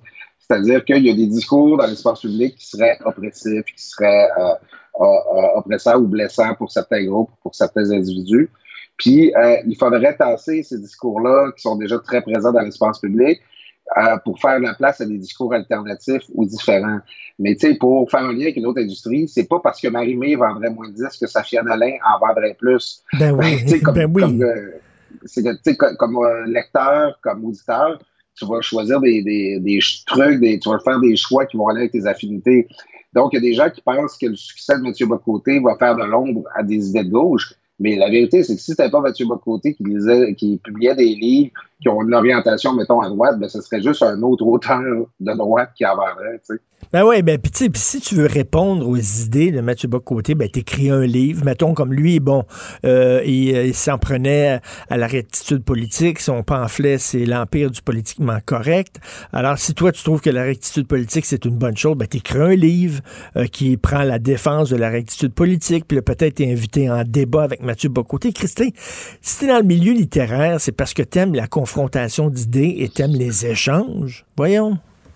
Oui, puis euh, ben, d'autant plus qu'il y a même quelqu'un qui l'a fait. Hein, je me souviens plus du nom de l'auteur, mais il y a quelqu'un qui a publié un livre, il dit un an à lire Mathieu Bocco. Oui, oui, puis il oui, parle oui. De, ses, de ses réflexions par rapport à ça, puis de son cheminement. Ça peut paraître un peu monomaniaque, mais c'est mais c'est ça finalement, quand, quand on, on, on se coltère d'un point de vue intellectuel, quand on veut critiquer la pensée ou les idées de quelqu'un, ben il faut le critiquer sur ses idées. faut pas demander à ce qu'il soit pas entendu faut pas demander à ce que, pour mettre la poule dans, c'est la poule ou, le, la poule ou l'œuf qui est arrivé en premier. Faut pas demander que le premier ministre dise pas de lire un livre de M. Bocoté, puis que si le premier ministre le dit, faut pas que l'association des libraires euh, diffuse ça. Euh, les gens qui défendent un peu les critiques disent qu'ils n'ont pas demandé à ce que le livre euh, à ce que, à ce que la vidéo de François Legault soit retirée. Cela étant, il dit, ils ont critiqué le fait que simplement que François Legault ait parlé du livre de Mathieu Bocoté. Non, puis ils ont même Euh, euh, critiqué le fait que François Legault ait parlé point en disant euh, il va utiliser cette plateforme-là pour pousser euh, ses idées politiques, ce qui n'est pas le cas. Il parlait de... Puis tu sais, c'est drôle. On veut, on, on veut pas entendre François Legault là encore parce qu'il est associé, selon moi, à tort à la droite. Alors que si ça avait été, par exemple, je sais pas, Ga- Gabriel Nadeau-Dubois, ces gens-là diraient « Oh, quelle bonne idée! Quelle bonne idée! Les conseils de lecture de Gabriel Nadeau-Dubois. » Donc, si t'es dans la bonne gang, on va dire t'es bon, puis c'est correct, puis t'as droit au micro, puis si t'es dans la mauvaise gang, on va essayer de te faire taire. C'est stupide comme ça. Ben, tu sais, en plus, euh, un premier ministre, là, à l'échelle d'une société comme le Québec, c'est une personnalité importante. Puis que le premier ministre vienne parler de ses choix de lecture, puis qu'il encourage les Québécois à acheter des livres, de le faire chez les libraires québécois, c'est pas banal, tu sais. C'est pas la première fois qu'on voit une association comme ça. Je me rappelle d'un extrait célèbre de Sucré Salé avec Guy Jodoin, où Jean Charest vient nous donner sa, sa recette de magret de canard euh, teriyaki. C'est une personnalité avec laquelle n'importe quel groupe, association euh, a envie de s'associer, le premier ministre. Qu'est-ce qui pourrait être fait? Ce serait aussi d'inviter Dominique Anglade à nous parler de ses choix de lecture, Ben oui. Bernard Mancé, Gabriel Nadeau-Dubois, Pierre-Paul Plamondon. C'est, en fait, on parle de la promotion de la lecture, maudit, là, c'est pas le nucléaire ou, les centrales au charbon. Puis François Legault, moi, il est sincère. Euh, Moi, je le crois qu'il lit, euh, il dit qu'il lit euh, régulièrement tous les jours.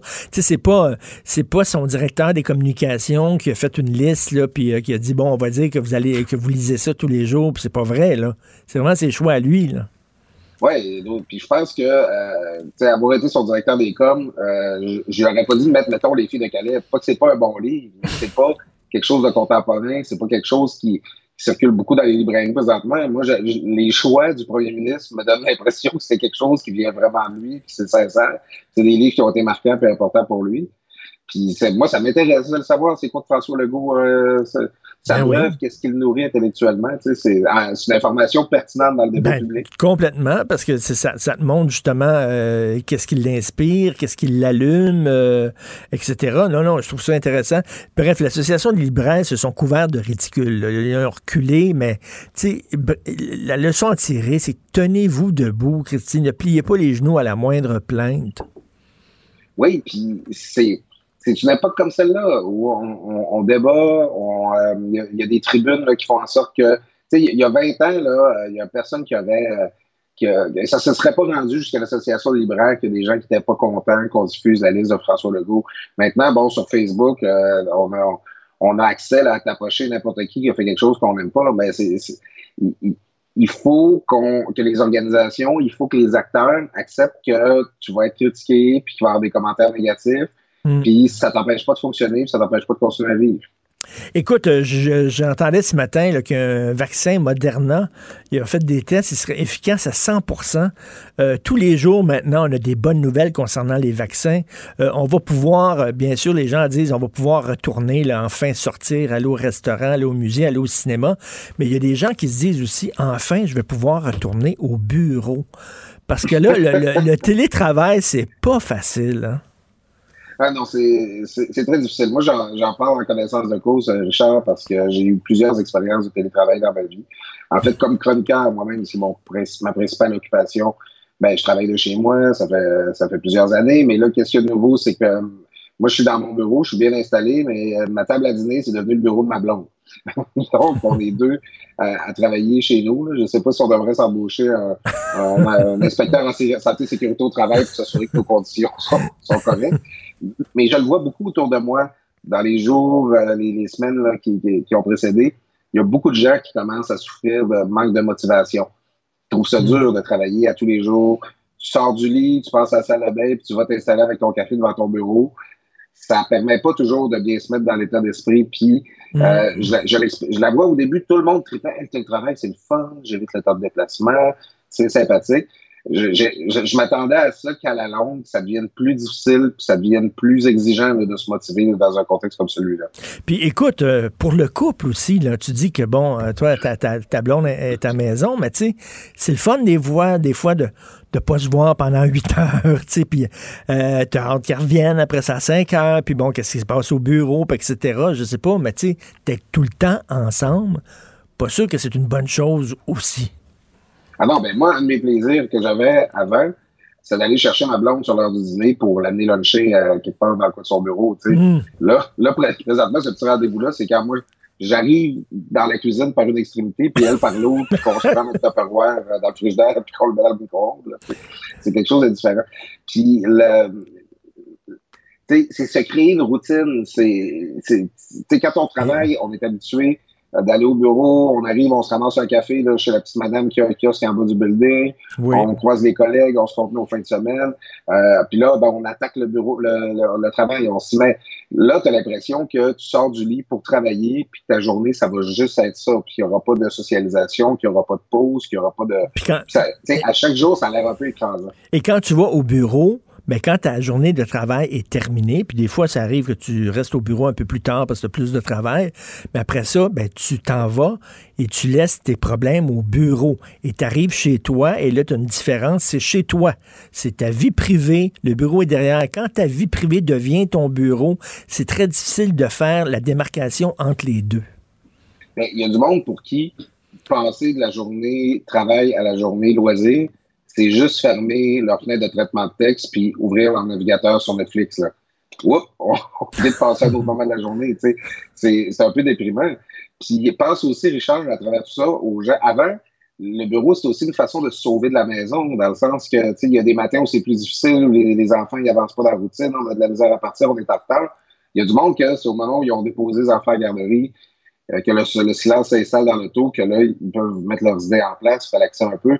Là, présentement, on a été, ben, au printemps, les gens devaient garder leurs enfants à la maison. Présentement, ben, quand c'est pas la classe qui ferme, l'enfant qui est retiré, il y a beaucoup de gens qui doivent réussir à faire, à, traîner finalement leur vie familiale tout au long de leur journée de travail, alors qu'on n'est on pas programmé pour ça. là. Ben il n'y a non. personne qui a choisi de travailler en même temps que s'occuper de ses enfants. Tout à fait. Là, on tente de nous enfoncer dans la gorge le, le télétravail, comme quoi c'est la panacée, puis tout ça. C'est pas évident, c'est pas aussi tripant qu'on pense. Moi, des fois, c'est dans des périodes de ma vie, je devais, tu sais, je savais que je passais toute la journée à la maison. Là, tu sais, mettons, là, j'avais pas à sortir, j'avais aucune réunion et tout ça. Mais tu sais, il faut que tu prennes des bonnes habitudes. Il faut quand même que tu t'habilles. Tu dire, comme si tu allais au bureau, là. Puis je sais que j'allais pas au bureau, mais je m'habillais des beaux souliers, puis comme si j'allais au bureau. Tu restes pas en mou, en pyjama toute la journée. Il n'y a rien de plus déprimant que ça, Christy. Ben, mais puis c'est niaiseux, mais il faut que ton ménage de maison soit fait, là, parce que, tu sais, t'as- beau être bien habillé, quand tu vois la pile de linge sale en avant de la muse, là, à chaque fois que tu passes euh, devant, euh, tu sais, ça, ça, ça aide pas à se sentir dans une ambiance de travail. Puis ça peut être très efficace de travailler au, au bureau à l'occasion, une couple de jours par semaine. Moi, quand j'étais rédacteur de discours, puis euh, pour euh, la première ministre, puis mon bureau était en face de l'ascenseur, puis tout le monde arrêtait pour piquer une jasette, puis à tout bout de champ, il y a un collègue qui venait me chercher pour aller fumer ou n'importe quoi. Je trouve- des fois, je trouvais que mes affaires avançaient pas, puis je disais, bon, ben, je réglerai rien en restant ici, je m'en vais chez moi. Puis là, j'en abattais l'ouvrage. Mais quand ton lieu de travail permanent, tout le temps, quotidien, sans arrêt, c'est ta maison, ouf, c'est fatigant d'une autre manière. Oui. Puis tu sais, quand tu allais fumer là, des cigarettes avec tes collègues de travail, ben là, tu apprenais des fois des potins sa business. Ah ouais, tel a fait ça, puis ça a l'air que le boss n'est pas content, puis tout ça. Puis là, tu sais, tu fais partie d'une équipe, tu fais partie d'un team, puis tout ça. Puis c'est important, ça fait partie aussi du milieu du travail. Les fameux potins autour de, la, machine à café là, ou de, du distributeur d'eau, ça fait partie de la job aussi. Et puis d'ailleurs, moi, c'était à l'Assemblée nationale que je travaillais. Si tu savais, Richard, en fait, le, bon, je fais pas promotion du tabac, j'en parle pas souvent, j'ai cette mauvaise habitude-là dans ma vie. Mais c'était l'endroit où il y avait des ententes qui se faisaient entre les partis. ben, où tu n'as pas le choix de, de, parler à des collègues des autres partis, puis de discuter un peu avec eux. Mais tout ça pour dire que la socialisation dans le lieu de travail, c'est important. Tu sais, ben là, c'est le temps des fêtes. Il y a combien d'endroits où ils font des Pères Noël secrets, des échanges de cadeaux, des, des choses comme ça? Sur la dynamique du groupe, c'est super important. Tu. Euh, moi, j'ai des amis gestionnaires qui me disent que télétravail, super, la productivité, c'est bon. Sauf quand il faut que tu intègres quelqu'un dans l'équipe. Quand tu as un nouveau, quand tu veux qu'il comprenne la culture de la place, quand tu veux qu'il qu sente appartenir au groupe, c'est pas évident de bâtir ça de zéro. Une équipe bien installée, bien établie va bien fonctionner en télétravail. Mais encore faut-il que tu te donnes la chance de le créer, ce lien-là. Tout à fait. Non, non. Donc, il y a des gens qui vont être contents de retourner au musée, de retourner au cinéma et de retourner au bureau. Ça va être une bonne nouvelle quand on va être enfin vacciné. Merci, Claude. Bonne journée chez toi, en télétravail, en pyjama. on lâche pas. salut, salut. Salut. Martino, souvent imité, mais jamais égalé. Vous écoutez Martino. Cube Radio. Alors, on a vu qu'il y a une fondation privée qui amasse de l'argent pour des purificateurs d'air dans les écoles. Alors, euh, c'est une forme d'aide du privé euh, aux écoles. Et euh, c'est ce que préconise Miguel Wallet, qui est directeur des opérations et économiste à l'Institut économique de Montréal. Il a publié un texte, Les entrepreneurs du privé à la rescousse de nos écoles. Bonjour, Miguel Wallet. Oui, bonjour, M. Martineau. Bonjour. Alors, euh, est-ce que ça, ça vous a allumé de voir qu'il y a une fondation privée? Hein, c'est euh, euh, Jasmin Roy avec Mme Sophie Desmarais. On dit on a besoin d'argent, c'est 1000 dollars par école. Puis bon, on va, on va mettre l'épaule à la roue. On ne laissera pas seulement le gouvernement s'en occuper. on est des citoyens, c'est important aussi. On va en acheter, nous autres, des purificateurs d'air, puis on va les installer dans les écoles. C'est une façon, pour le privé, pour les citoyens, de, de comme je le dis, de mettre l'épaule à la roue. Ben oui, exactement. Puis que ça soit une euh, fondation, une entreprise privée, je pense que les, les partenariats publics-privés, c'est ce qu'il faut préconiser présentement. Puis euh, vendredi dernier, quand j'ai vu le rapport qui a été dévoilé par le ministre de l'Éducation, qui démontrait que plus de la moitié de nos écoles au Québec sont pas dotées d'un euh, système de ventilation mécanique, puis qu'ils vont devoir ouvrir les fenêtres cet hiver. Ben oui. Je trouvais vraiment que c'était digne d'une république de bananes, comme vous aimez si bien dire vous aussi. puis je me disais on peut pas regarder nos petits moineaux dans nos écoles puis leur dire dans les yeux parce que notre système est trop bureaucratique, trop centralisé, on vous fournira pas de système de ventilation mécanique. Puis dans vos cours de, mathématiques, quand il va faire moins 30 dehors, on va devoir ouvrir les fenêtres. Je trouve ça déplorable. Mais ben oui, puis on a vu aussi le ministre de la Santé qui disait, ben écoutez, euh, bien franchement, il y a quelques temps, il disait bien franchement, je sais pas, j'ai pas le portrait de la situation. Je sais pas quelle école a besoin d'un nouveau système de ventilation. On n'a pas le Polaroid qui nous permet de savoir où agir, ou pas agir. Et on est vraiment en retard. Mais ben oui, exactement. Puis on est en temps de pandémie, ça aussi, il faut pas l'oublier. Euh, il y a des choses qui se passent plus vite qu'à l'habitude euh, au, sein du, euh, gouvernement, ce qui, est, une très bonne chose en soi. puis il y a des épidémiologistes puis des médecins qui disaient que 75% des classes testées dans notre système public affichaient des taux de CO2 excédant le seuil recommandé. Donc je pense qu'on peut utiliser la pandémie pour dire bon, c'est le temps de revoir notre système de ventilation. Puis en ce moment, sans ventilation, ça favorise la propagation du virus. Donc, je pense que ça serait une bonne, une, bonne raison de, revoir tout ça. Mais c'est, qu'est-ce que vous préconisez comme, euh, comme collaboration du secteur privé avec le secteur public pour euh, le bénéfice des, étudiants? Oui, ben en fait deux choses. Premièrement, il y a des euh, fondations, comme vous l'avez mentionné, euh, qui peuvent offrir euh, offrir des dons. Là, je crois que la fondation que vous, mentionnez, que vous mentionnez, mentionnez pardon, Jasmin Roy, voulait fournir pour, ouais, Roy voulait fournir, je pense, que c'était 1000 dollars par classe pour les les équipés de purificateurs biopures. là. Euh, mais dans mon texte d'opinion, moi, je parlais aussi d'une entreprise privée qui s'appelle Minimise Québec. Euh, eux autres, leur modèle d'affaires que je trouve assez euh, innovateur, c'est que les équipements sont payés par l'entreprise, puis elle se rémunère ensuite avec les économies futures en dépenses d'énergie du client. Euh, puis tant que les, ça c'est tant que l'é- l'économie d'énergie atteigne au moins 17% dans le bâtiment.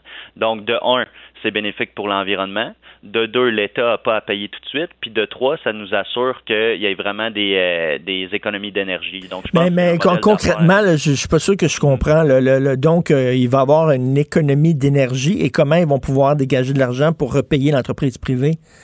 Ça, Euh, ben, en fait, c'est juste que si euh, il y a une économie d'énergie, c'est qu'on paye moins cher à chaque mois pour notre énergie. Puis avec cette économie-là, ben là, on peut payer l'entreprise.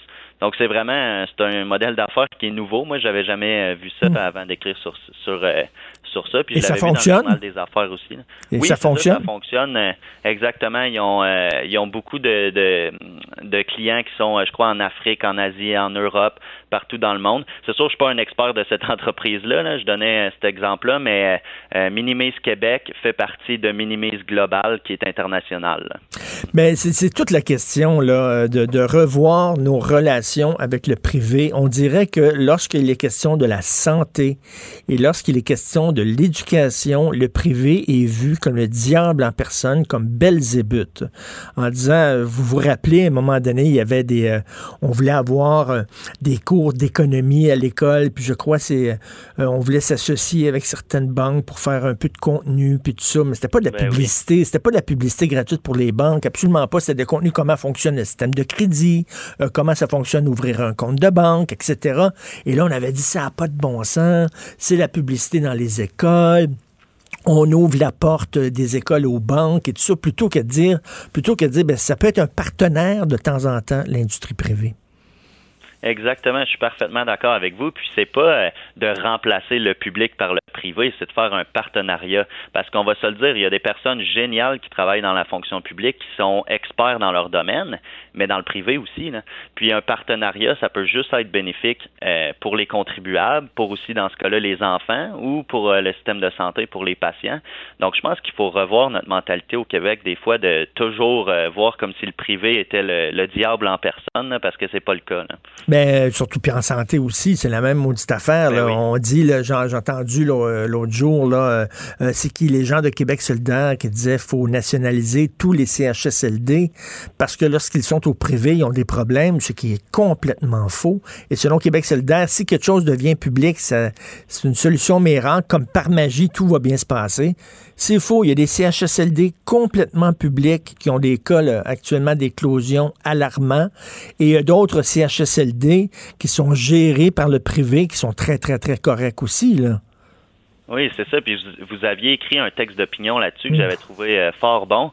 C'est que j'ai l'impression que Québec solidaire, aussitôt qu'il pense qu'il va avoir du privé, c'est que euh, les, les patients ou les clients vont payer de leur poche. Mais c'est totalement possible que les hôpitaux soient gérés par le privé ou que des écoles soient gérées par le privé, mais que le financement soit public. Donc ça, c'est un partenariat. C'est pas une substitution de public à privé.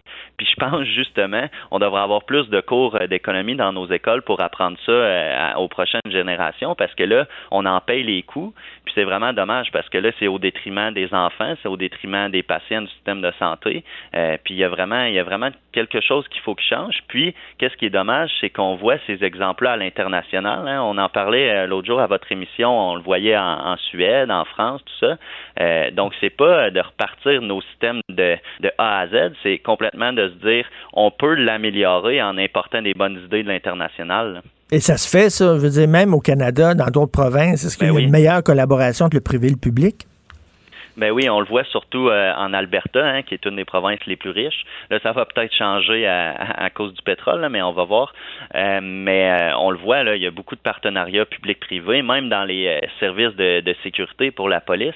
Ici au Québec, par exemple, il y a beaucoup de, policiers qui sont dans les, les, barrages routiers, mais en, parfois en Alberta ou dans d'autres provinces, c'est des, des agents privés qui sont encadrés par deux ou trois policiers. Ça fait économiser des coûts. Donc, c'est cette vision-là de partenariat public-privé qu'il faudrait importer. Et le, le, partenariat public-privé, c'est pas de laisser le privé faire n'importe quoi. ils ben vont être quand même supervisés par des règles euh, qui vont être établies par le système public et tout le monde doit respecter ces règles-là.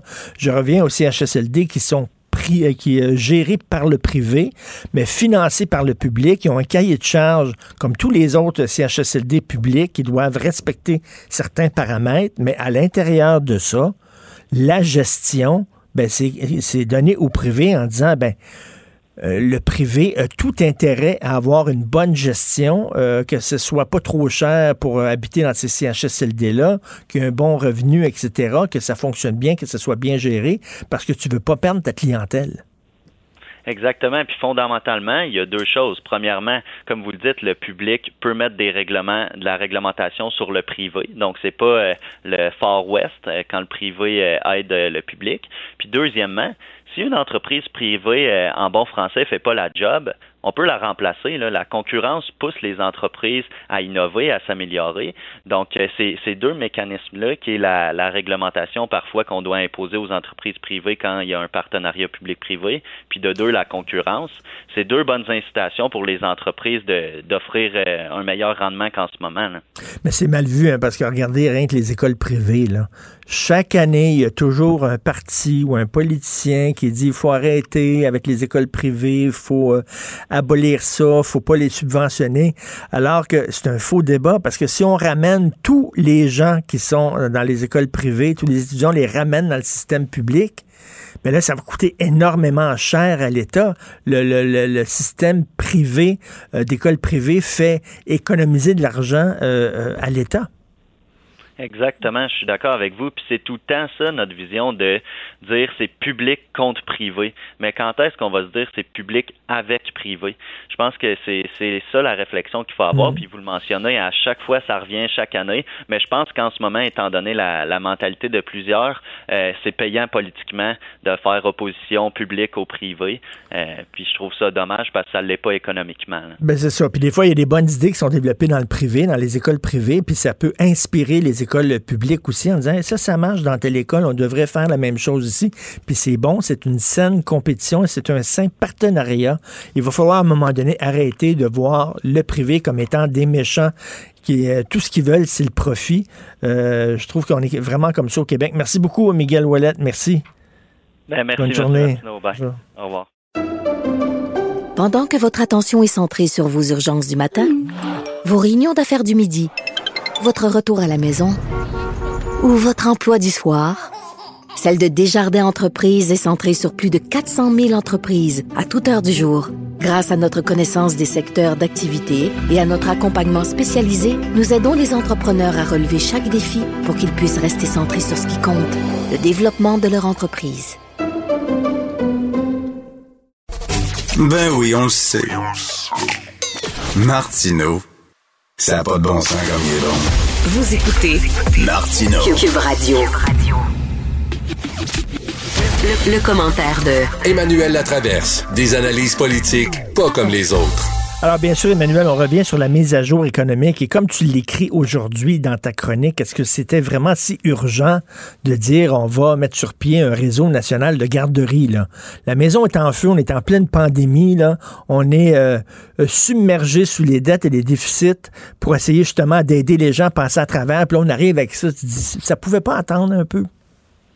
Mais c'est un dilemme intéressant parce que mm. beaucoup d'économistes font valoir que la, la crise économique causée par la COVID a particulièrement touché les femmes, que les femmes ont perdu plus de salaire, que les femmes sont moins de retour au travail et donc d'offrir un réseau de services de garde qui a de l'allure au Canada serait un outil essentiel pour la productivité de l'économie canadienne.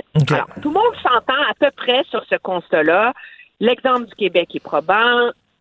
Mais mettre sur pied un réseau national de garderies, ça coûte une fortune. Alors là, la question qui se pose, c'est on va le prendre d'où l'argent?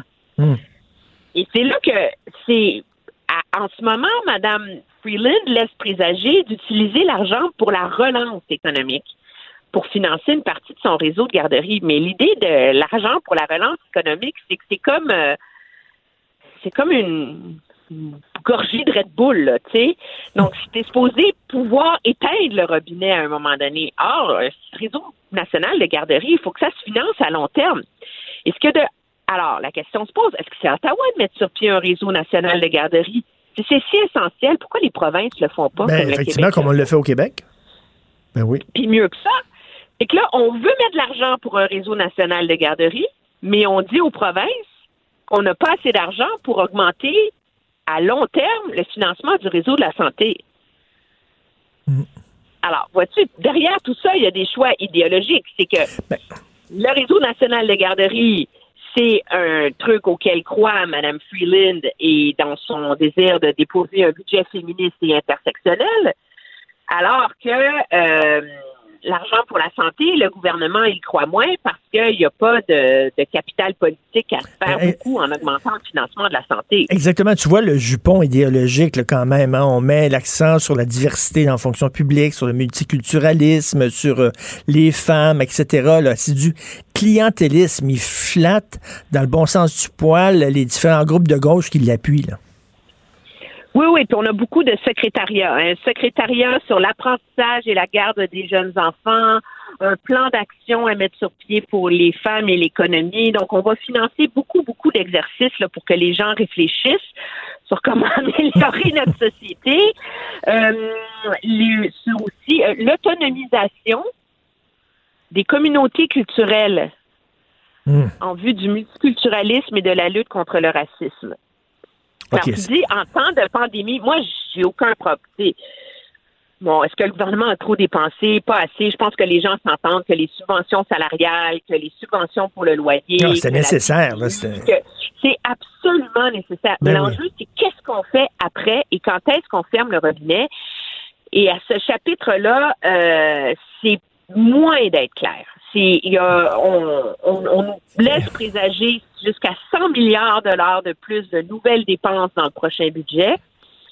Et donc, euh, Écoute, oui, puis tu sais, tu dis, il faut que ça soit des dépenses quand même, euh, je sais pas, nécessaires, utiles, et comme tu le dis, il y a des questions à se poser. Est-ce que c'était c'était toutes des, des- des dépenses nécessaires et utiles? Euh, Faut, parce que euh, on dirait que le pari du gouvernement fédéral, c'est de dire, ben, les taux d'intérêt sont tellement bas, faut en profiter pour s'endetter. Mais sauf que si ça augmente, on va être pogné en maudit. là. Oui, puis ce qui est intéressant, c'est quand on parle de déficit utile, je vais donner un exemple. Hier, on a appris que le joyau de l'intelligence artificielle au Canada, Element AI, qui était à Montréal, a été vendu à des Américains. Les une partie des emplois vont rester ici, mais qu'est-ce qui est arrivé? C'est que tout l'argent, toute, le, que, toute la propriété intellectuelle qui faisait partie donc de la richesse canadienne dans cette entreprise canadienne vient d'être vendue à des intérêts étrangers.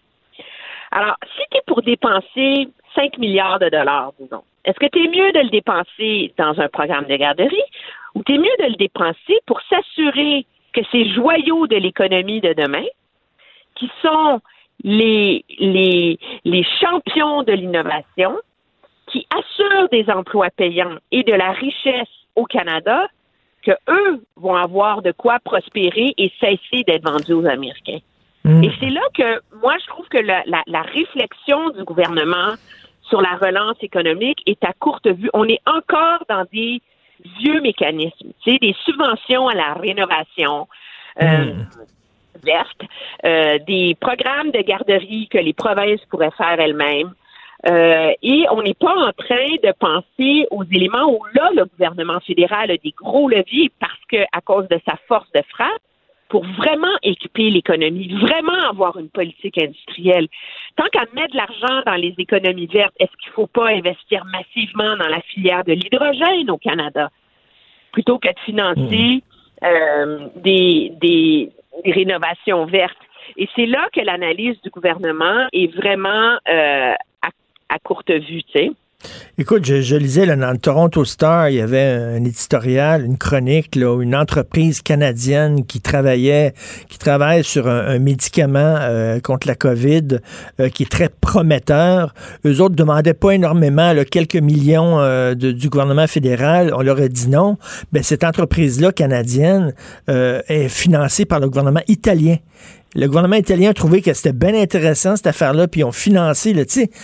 Là, on se dit, là, on va attendre, on va être les derniers, là, je sais pas, d'une grande puissance à passer au vaccin, parce que, bon, on n'a pas développé nos propres vaccins et tout ça, mais là, il y avait une entreprise canadienne, puis finalement, c'est les Italiens qui croient davantage à cette entreprise-là que notre propre gouvernement. Mais c'est ça. Alors, est-ce que le gouvernement investit dans des projets qui lui font plaisir et qui vont assurer sa réélection, Mm. ou est-ce qu'il investit dans les enjeux majeurs qui vont permettre que l'économie canadienne soit capable de se tailler une place dans l'économie mon- mon- mondiale dans deux, trois, quatre, cinq ans? C'est maintenant qu'il faut les faire, ces investissements-là. Puis malheureusement, à ce chapitre, la, mise à jour économique de la ministre Freeland passe complètement à côté. Là. Oui, et plus vite on va avoir le vaccin, plus vite on va être vacciné, plus vite on va pouvoir euh, euh, consommer, dépenser, sortir dehors, faire rouler l'économie. C'est aussi le nerf de la guerre, le vaccin, puis ça a qu'on on va être en Mais retard. on a eu des bonnes nouvelles quand même là-dessus euh, plus tôt cette semaine. Le, le PDG de Moderna, une des deux compagnies là, qui a un super vaccin, semble-t-il, qui pourrait être approuvé euh, très rapidement, soutient que le Canada va avoir accès à la première, au premier lot de doses là, qui vont être produites et, et figure parmi les cinq premiers pays qui vont avoir accès à la production de son de, de son vaccin. Ce qui est difficile là-dedans, c'est est-ce que le gouvernement manque de transparence parce qu'il y a des choses à cacher puis il a négocié des mauvaises ententes, ce qui fait qu'on va entendre en février-mars, ou est-ce que il manque de transparence parce qu'il veut pas créer des attentes démesurées dans la population? On n'a pas la réponse à cette question-là. Donc, moi, c'est la raison pour laquelle je suis sceptique et déçue de ce manque de transparence du gouvernement. Je pense que ça éclairerait le débat. Mais je maintiens qu'il est peut-être trop tôt pour condamner l'approche du gouvernement Trudeau. tu sais. OK. Et tu veux revenir sur les constats dressés par Régine Laurent là, concernant la DPJ? Écoute, on a beaucoup parlé de sa recommandation de créer un directeur national de la protection de la jeunesse pour piloter les réformes à venir, mais c'est les constats, moi, qui m'ont qui m'ont jeté à terre. Le premier constat, je te le lis noir sur blanc, les décisions ne sont pas toujours prises dans l'intérêt de l'enfant. Celui-ci n'est pas au centre de nos actions. L'enfant n'a pas de voix et ses droits, doivent être réaffirmés. Vous imaginez, les parents, les familles, les intervenants sont en détresse. Le travail en silo et la fragilité des services favorisent une hausse des signalements. C'est, c'est, c'est, c'est pire que ce qu'on avait imaginé parce que on croyait ou on osait espérer que c'est sûr que les cas de Granby, la fillette martyrisée, le, le grand adolescent là, dont on a beaucoup parlé la semaine dernière, qui avait des bras cassés et qui vivait dans des conditions déplorables, que c'était le pire. Et c'est probablement le pire. Mais le constat que dresse Mme Laurent, c'est que l'ensemble du système est nécrosé, que l'ensemble du système est brisé. Et donc, c'est, comme, c'est un portrait, un constat d'échec, mais généralisé au sein de la DPJ Et- et, de sa façon de fonctionner, où les parents se sentent jugés plutôt qu'aidés, où tout est judiciarisé au maximum et où ce travail en silo fait en sorte que tous les autres leviers qui sont là pour aider des familles qui ont de la misère et qui en arrachent dans la vie, les Ben, garderies, les écoles, les groupes communautaires, personne travaille ensemble. Ben justement, euh, Emmanuel, je parlais à Camille Bouchard, que tu connais, l'auteur du fameux rapport Un Québec fou de ses enfants, qui date Ouais. de 30 ans, il y a 30 ans. Et Camille Bouchard me disait, puis il a tellement raison, il dit la DPJ, c'est bien qu'on s'attaque à la DPJ, puis tout ça, c'est bien, mais la DPJ, c'est en dernier recours. Ce qu'il faut faire, et ça, tu reviens souvent là-dedans, et tu es une des rares chroniqueuses qui, qui parle régulièrement de pauvreté, de lutte à la pauvreté. Il dit, il faut faire en sorte que les familles se rendent pas là à la DPJ. À un moment donné, que régler les, les problèmes des familles pauvres et tout ça, qui ont de la difficulté avec leurs enfants, qui ne savent pas comment gérer leur famille et tout ça, c'est là, il faut les prendre en amont, avant que la situation se dégrade et que là, on a besoin de la DPJ.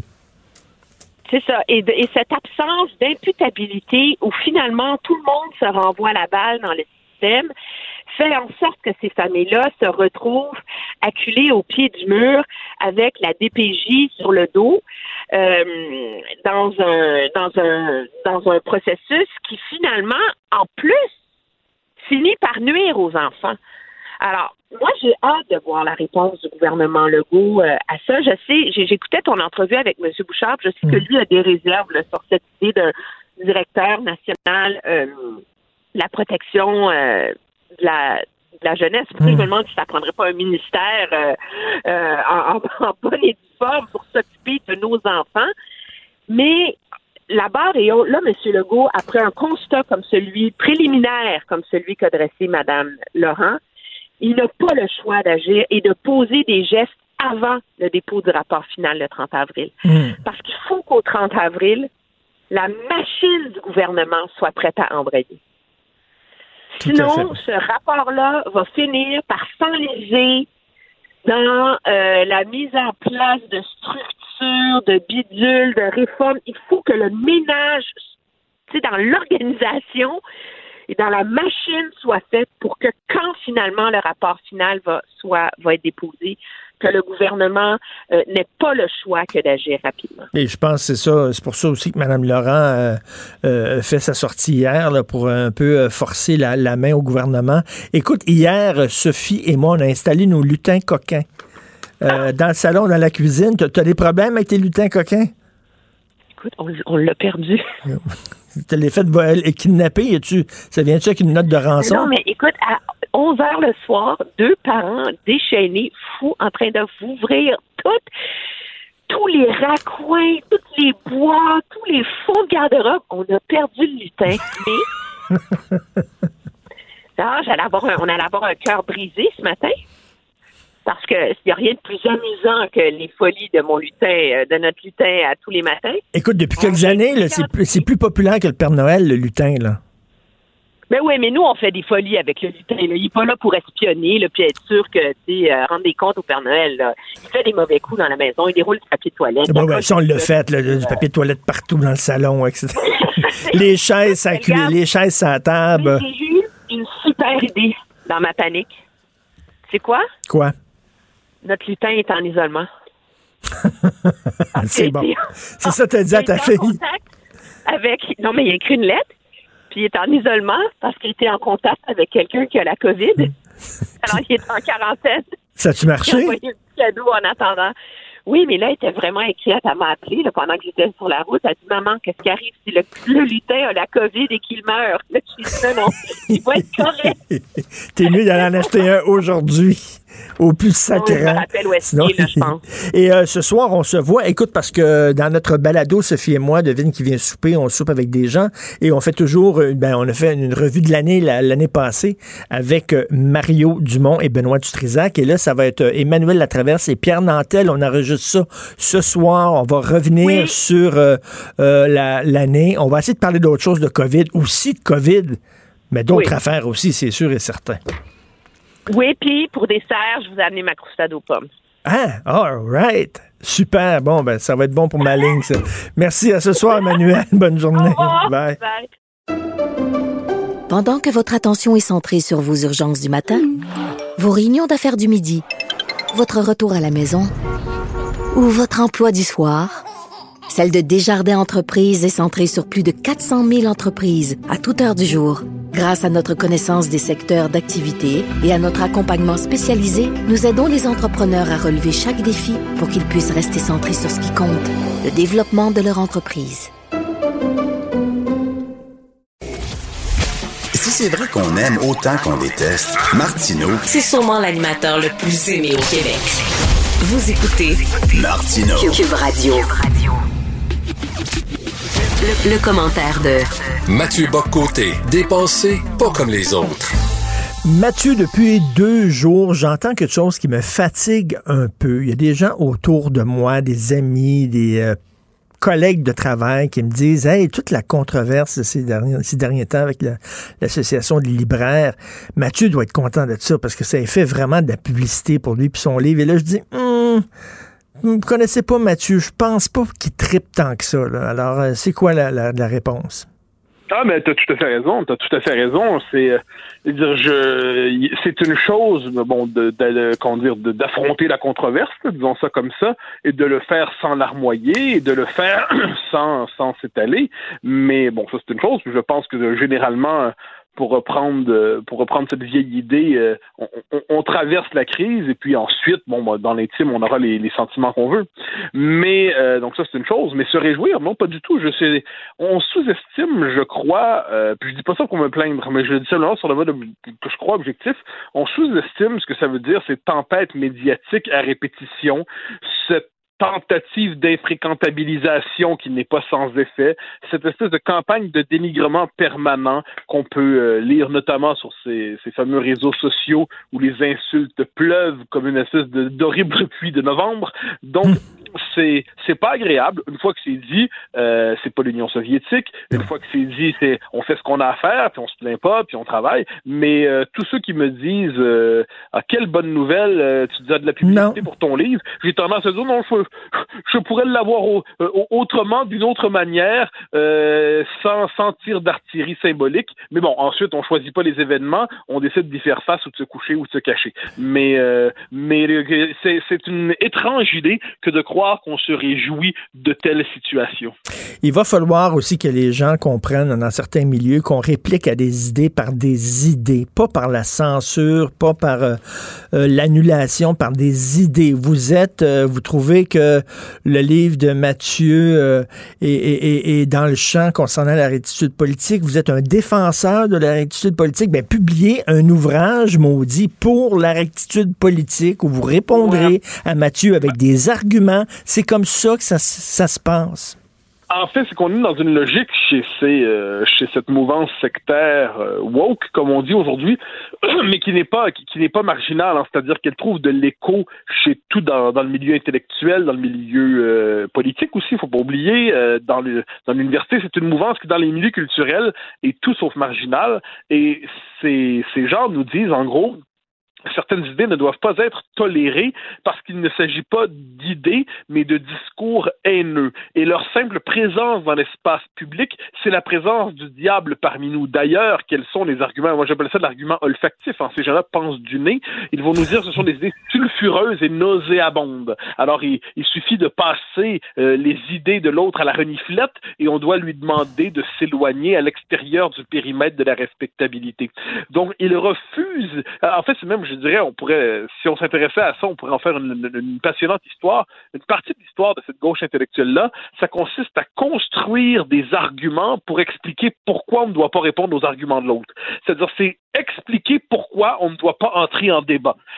Et là, tout un système euh, de catégorisation du réel fait en sorte qu'on va utiliser des catégories pour verrouiller le débat, le limiter au club des éclairés, de ceux qui ont eu la, la- qui ont eu la révélation euh, progressiste, diversitaire, et ceux qui sont à l'extérieur de la révélation sont soit dans l'obscurité, ce sont donc des gens à convertir, à éclairer, à éduquer, ou pire, ce sont des gens à qui on prête une certaine capacité euh, intellectuelle, mais qui s'entêtent dans le mal. Et ça, ces gens-là sont dangereux. Pourquoi faut les faire taire? Alors, c'est dit comme tel. faut pas se tromper, c'est dit comme tel.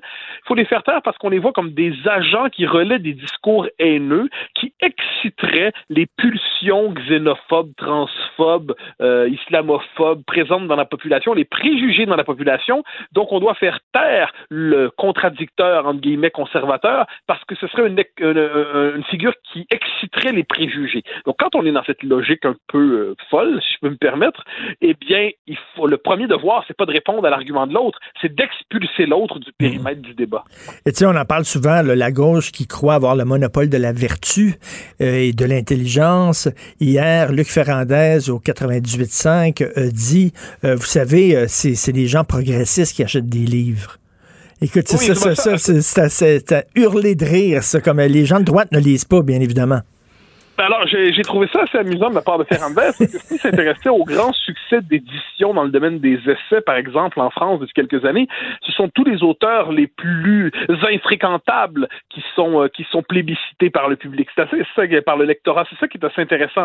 Euh, médiatiquement, culturellement, ils sont diabolisés, mais il y a une partie de la population qui manifestement se reconnaît là-dedans. Je, je, je ne suis pas, euh, je, je me ben, je me présente pas comme euh, l'auteur le plus vendu au Québec, loin de là, mais à ce que j'en sais, j'ai un, un certain public qui achète mes livres ainsi de suite, malgré leur euh, la mauvaise réputation qu'ils peuvent avoir dans les milieux de la bonne pensée autorisée. Donc, Ferrandez, dans cette formule, était, c'est terrible, en fait, ce qu'il disait, ça confirme cette espèce de préjugé un peu fou qui consiste à nous dire qu'il y a une forme de supériorité morale et culturelle du progressiste, et le conservateur ne le serait que parce qu'il est soit borné, soit limité, soit enfermé dans un dogme. Et euh, quand Ferrandez dit ça dans une espèce de Whoop, on a perdu notre cher Mathieu. Alors ça, c'est, c'est l'extrême gauche qui a voulu le faire taire. Je suis convaincu. C'est les autres qui ont sectionné les. Oui. Allô? Oui, on vous écoute. Oui, pardon. Donc, je, c'était un homme qui avait des, euh, en politique, il n'y avait pas que des défauts, mais dans son rôle de commentateur, il ne peut s'empêcher d'étaler son sentiment de supériorité. Je m'en désole et j'aimerais simplement lui apprendre qu'il y a des lecteurs à l'extérieur du petit périmètre des, progressistes bon chic, bon genre. Chaque année en France, il y a toujours un, roman à clé qui paraît, là, où les personnages de fiction, là, si on gratte un peu, on voit qu'ils représentent des, des vraies personnes et ça se passe toujours dans le milieu littéraire où on dénonce les luttes intestines, les jalousies, les chicanes internes. Il y en a, on dirait que c'est un genre littéraire en soi, ça, en France. Les, romans clé sur le milieu littéraire, euh, on n'est pas, euh, pas à l'abri de ça aussi, le milieu littéraire québécois. C'est un milieu qui est très petit, il y a des jalousies, il y a des mesquineries. Et j'imagine, Mathieu, je sais que tu n'aimes pas parler de toi, euh, mais je vais mettre le, le projecteur sur toi. J'imagine que ton succès que tu as en France, euh, la respectabilité que tu as là-bas peut, peut agacer certaines personnes dans ton propre milieu. Oh, j'en sais rien, c'est- possible, non, je, je sais pas trop. Ce, ce que je, ce dont je ne doute pas, c'est que c'est un milieu, euh, c'est un milieu qui aime se draper dans la tolérance et la vertu. hein. C'est un milieu qui aime euh, chanter sa propre ouverture d'esprit. Dans les faits, c'est un lieu, le milieu littéraire. Bruno Lalonde le disait au micro de, de Sophie hier. Très justement, c'est un milieu où il n'y a pas que des calinours. C'est un milieu, euh, le milieu intellectuel, ça. C'est un milieu très, très, rugueux finalement. Alors, on s'entend très rugueux par, la, sur le plan de, la guerre des réputations en fait. Et euh, c'est un milieu qui n'est pas à l'abri des passions humaines, qui n'est pas à l'abri des euh, comment je peux dire ça, des, des sentiments les plus bas qui habitent le cœur humain, comme tous les autres milieux d'ailleurs. Mais euh, bon, pour ce qui est de mon cas, j'en sais rien. Mais ce que je sais, c'est que c'est un milieu qui n'est pas de tous les milieux que j'ai fréquentés en fait. En globalement, j'en ai fréquenté trois. C'est les milieux politiques, les milieux intellectuels, les milieux académiques et le milieu médiatique. Bon, tout ça ensemble. Euh, donc un peu plus, c'est le milieu le plus hostile à la liberté d'expression que j'ai connu. C'est c'est l'université, le milieu intellectuel. Le plus favorable à la liberté d'expression, paradoxalement, c'est la politique. C'est étrange parce que même si c'est un milieu où il y a la ligne de parti, la langue de bois, en dernière instance, il y a comme une espèce de, de caractère rugueux, âpre. On est en contact avec la, la population. Donc, on est obligé quelquefois de tenir compte du réel, alors que le milieu universitaire et intellectuel, est un- c'est une bulle institutionnelle subventionnée où des gens peuvent fonctionner dans un petit milieu étroit, une bulle. Ils parlent à personne d'autre, ils sont dans leur code, puis ils ne rencontrent jamais cette chose étrange qui est une personne qui pense pas comme eux. Euh, c'est un milieu qui est assez asphyxiant intellectuellement finalement. Tout à fait. Écoute, en terminant, 400 euh, jeunes ont marché ce week-end euh, dans les rues de Montréal pour la défense du français.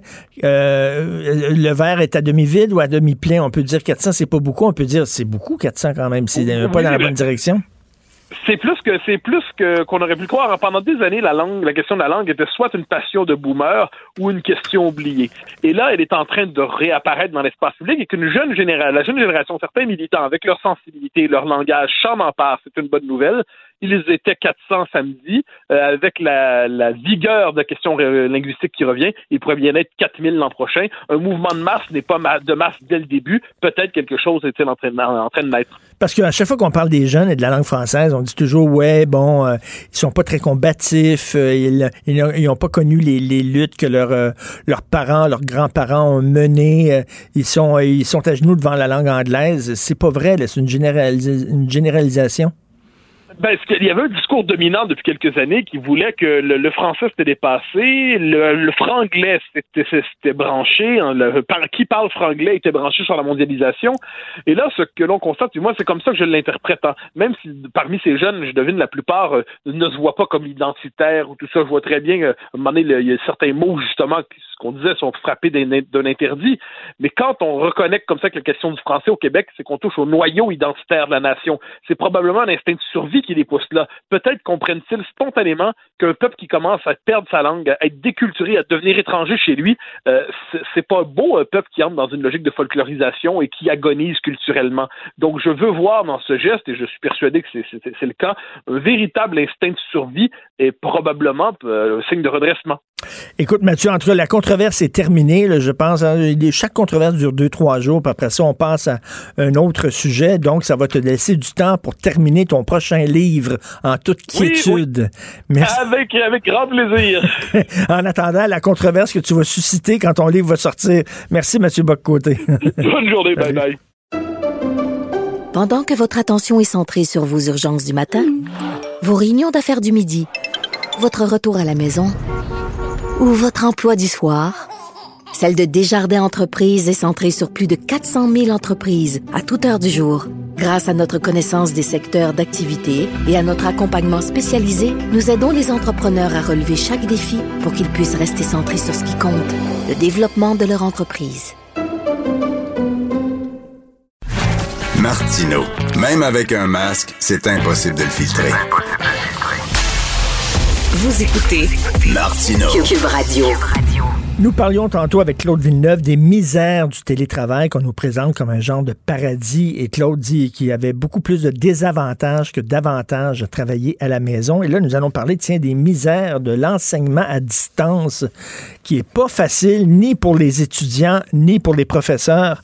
On va en discuter avec Philippe Fournier, qui est professeur de physique et d'astronomie au Cégep Saint-Laurent, qui est aussi chroniqueur à l'actualité, qui écrit un très bon texte, Le blues d'un prof de Cégep l'hiver sera long. Bonjour, Monsieur Fournier. Bonjour, Monsieur Martineau. Pourquoi l'hiver va être long? Euh, ben, euh, au printemps dernier, euh, il y avait un certain sentiment d'urgence. Lorsque le Québec a fermé, les écoles ont fermé et ont commencé l'enseignement à distance, il y avait beaucoup d'adrénaline. Et donc, il y a énormément de communication entre les professeurs et les étudiants pour essayer de terminer la session à tout prix. Mais là, au cours de l'été, et lorsqu'on pouvait voir à l'horizon la session entière à distance, je, dois vous le dire, c'était dur pour le moral pour plusieurs professeurs autour de, autour de moi, pour moi-même et pour les étudiants. Et là, lorsqu'on regarde la situation qui, qui s'en vient à court terme, oui, il y a des vaccins qui s'en viennent, mais on a encore l'hiver et peut-être même l'automne prochain à enseigner majoritairement à distance. Et donc, oui, pour le moral, euh, c'est, euh, on doit le dire, c'est lourd pour tout le monde. Mais, ben, pour les profs, vous avez certainement l'impression de parler dans le vide, là. Oh mon Dieu, oui. Ah, écoutez, il y a des étudiants, et je ne les blâme pas parce que quand j'avais leur âge, je pensais comme eux, des étudiants qui croient n'être que des récepteurs d'informations, qui, sont des spectateurs dans la classe. Hmm. Et donc, en fait, ils ont un grand rôle à jouer. Il y a une interaction à faire lorsqu'on enseigne, particulièrement. Et je veux dire, pour les jeunes au secondaire et au primaire, c'est la même chose mais il y, a quelque chose au cégep où est-ce qu'on on s'adresse à des jeunes adultes qui ont choisi leur programme. Et donc, généralement, la motivation est beaucoup plus élevée. Et là, on n'arrive pas à voir, on n'arrive pas à percevoir ce sentiment-là. Et donc, euh, oui, pour, j'essaie de communiquer le plus possible avec mes étudiants, mais, euh, mais c'est difficile. Et certains étudiants, j'ai bien peur qu'on pourrait, on pourrait les perdre. Ils pourraient avoir un grand taux de décrochage euh, cet automne. On va le savoir bientôt, mais euh, je ne veux pas supputer là-dessus, mais, mais c'est mon impression. Il faut, il faut pas se le cacher. Là, être prof, il y a un côté chaud là-dedans. Il faut que tu intéresses les gens et tout ça. Puis là, quand tu es professeur en classe et tu fais ton show, entre guillemets, vous comprenez ce que je veux dire, là, puis là, vous, avez, vous, regardez les étudiants devant, puis là, je suis en train de les perdre. Là, je suis en train de les perdre. vous voyez leur regard qui se perd dans le vide. Puis il faut que je les rattrape. Il faut que j'y repogne. Il faut que j'y... Mais là, on n'a pas ça à distance, en vidéoconférence. J'aime beaucoup dire à mes étudiants, M. Martineau, que les bons profs, ceux qui arrivent à lire leur classe, sont d'excellents joueurs de poker. Parce qu'on est capable de lire le, langage corporel et de faire Oh non, là je viens de les perdre. Ah non, là je les intéresse pas. Ou bien des fois on arrive à faire une petite blague, on les fait rire, on les fait sourire, on voit les sourcils qui froncent, on voit les réactions et ça nous nourrit, ça aide énormément à faire passer l'apprentissage. Et bien sûr, à, regarder notre écran et de voir des petites cases euh, à l'écran, c'est, c'est pas du tout la même chose. Quand je sais très bien, moi, que je peux pas les blâmer. Euh, si à 18 ou 19 ans, je devais faire ça et que j'avais la chance de, de jouer à un jeu vidéo sur mon ordinateur ou d'écouter de la musique, je l'aurais probablement fait et donc je peux pas les blâmer. Vous écrivez dans votre excellent texte, je cite, je remarque des reflets qui scintillent étrangement dans les lunettes d'un étudiant. Je le regarde attentivement puis je reconnais les formes et les couleurs. Il est en train de jouer à Minecraft dans une autre fenêtre de son ordinateur puis ça reflétait dans ses lunettes. je dois dire que, je, veux dire, en temps normal, ça aurait été un petit peu exaspéré, mais je dois dire que j'ai ri un peu parce qu'encore une fois, je veux dire, je suis un joueur de Minecraft, je l'avoue. J'ai 41 ans et je joue à Minecraft et j'ai reconnu tout de suite les images dans ces lunettes et, et, j'ai pensé, est-ce que moi j'aurais fait la même chose? Probablement. Et donc, je veux, je veux dire, j'encourage mes étudiants à écouter attentivement, mais je peux pas vraiment les blâmer s'ils ont 6, 7, 8 heures à faire devant leur écran pendant la journée. J'entends souvent des, représentants de, syndicats de profs qui disent écoutez, l'enseignant à distance, c'est pas seulement de se mettre devant une caméra là, puis parler euh, et c'est tout. Il faut vraiment repenser la façon dont on enseigne à distance, c'est-à-dire en, utilisant des graphiques, des logiciels, des affaires comme ça, des trucs qui apparaissent dans l'écran, tout ça. C'est pas seulement de se sacrer une caméra en face. Ah non, pas du tout. Et, vous avez raison. Heureusement, je dois dire, je ne peux pas parler pour d'autres collèges, mais mon collège au Cégep de Saint-Laurent, nous avons reçu euh, des formations, des, offres, des, ressources technologiques pour nous aider à faire le saut avec des nouvelles technologies. Ah oui? Mais il reste qu'il y a quand même une courbe d'apprentissage. Et lorsqu'on a de la correction et de la gestion d'étudiants, et soudainement, un étudiant qui va venir cogner à votre porte pour vous poser une question, ça dure 30 secondes et c'est terminé. Là, soudainement, votre boîte de courriel se remplit et se remplit. À la fin de la journée, il faut répondre aux étudiants. Et donc, on travaille plus longtemps, on travaille plus fort et on doit adapter tous nos cours pour les faire à distance parce que, bien sûr, les, les, diapos PowerPoint et tout ça, ce n'est pas nécessairement adapté euh, pour l'enseignement à distance. Et donc, il y a un travail à ça. Je ne dis pas que c'est impossible, bien sûr, on le fait, on passe au travers. Euh, mes collègues sont particulièrement très professionnels, je suis fier d'eux, mais ça ne veut pas dire qu'on n'est pas tous épuisés. Et là, soudainement, on regarde l'hiver qui s'en vient et oui, on, on, appréhende un peu ce qui se. Oui, d'ailleurs, ça me fait rire parce que vous dites uh, Winter is coming, comme dans Game of Thrones. la, petite touche, la petite touche de dépression saisonnière qui vient s'ajouter à tout. Là. On était quand même chanceux au printemps que, lorsque la COVID euh, est arrivée au Canada, au Québec. Euh, c'était le printemps et donc il y avait comme de l'espoir, on va pouvoir sortir dehors bientôt. Là, on regarde ce qui s'en vient et on a l'impression qu'on va rester devant nos écrans d'ordinateur euh, avec l'hiver dehors pour quelques mois encore. Je, je cite encore un extrait. Ce n'est pas la fin du monde. Non, non, mais c'est, c'est pas c'est pas évident. C'est sûr que ni, pour les étudiants. Je, je, je, je vais citer un extrait encore. Mon cours en direct se termine à la seconde où je dis alors pour la semaine prochaine, pouf, vous voyez qu'ils ferment leurs étudiants ben, leur, leur ordinateur, pouf, et vous dites c'est démoralisant, un vrai coup de poing à la figure.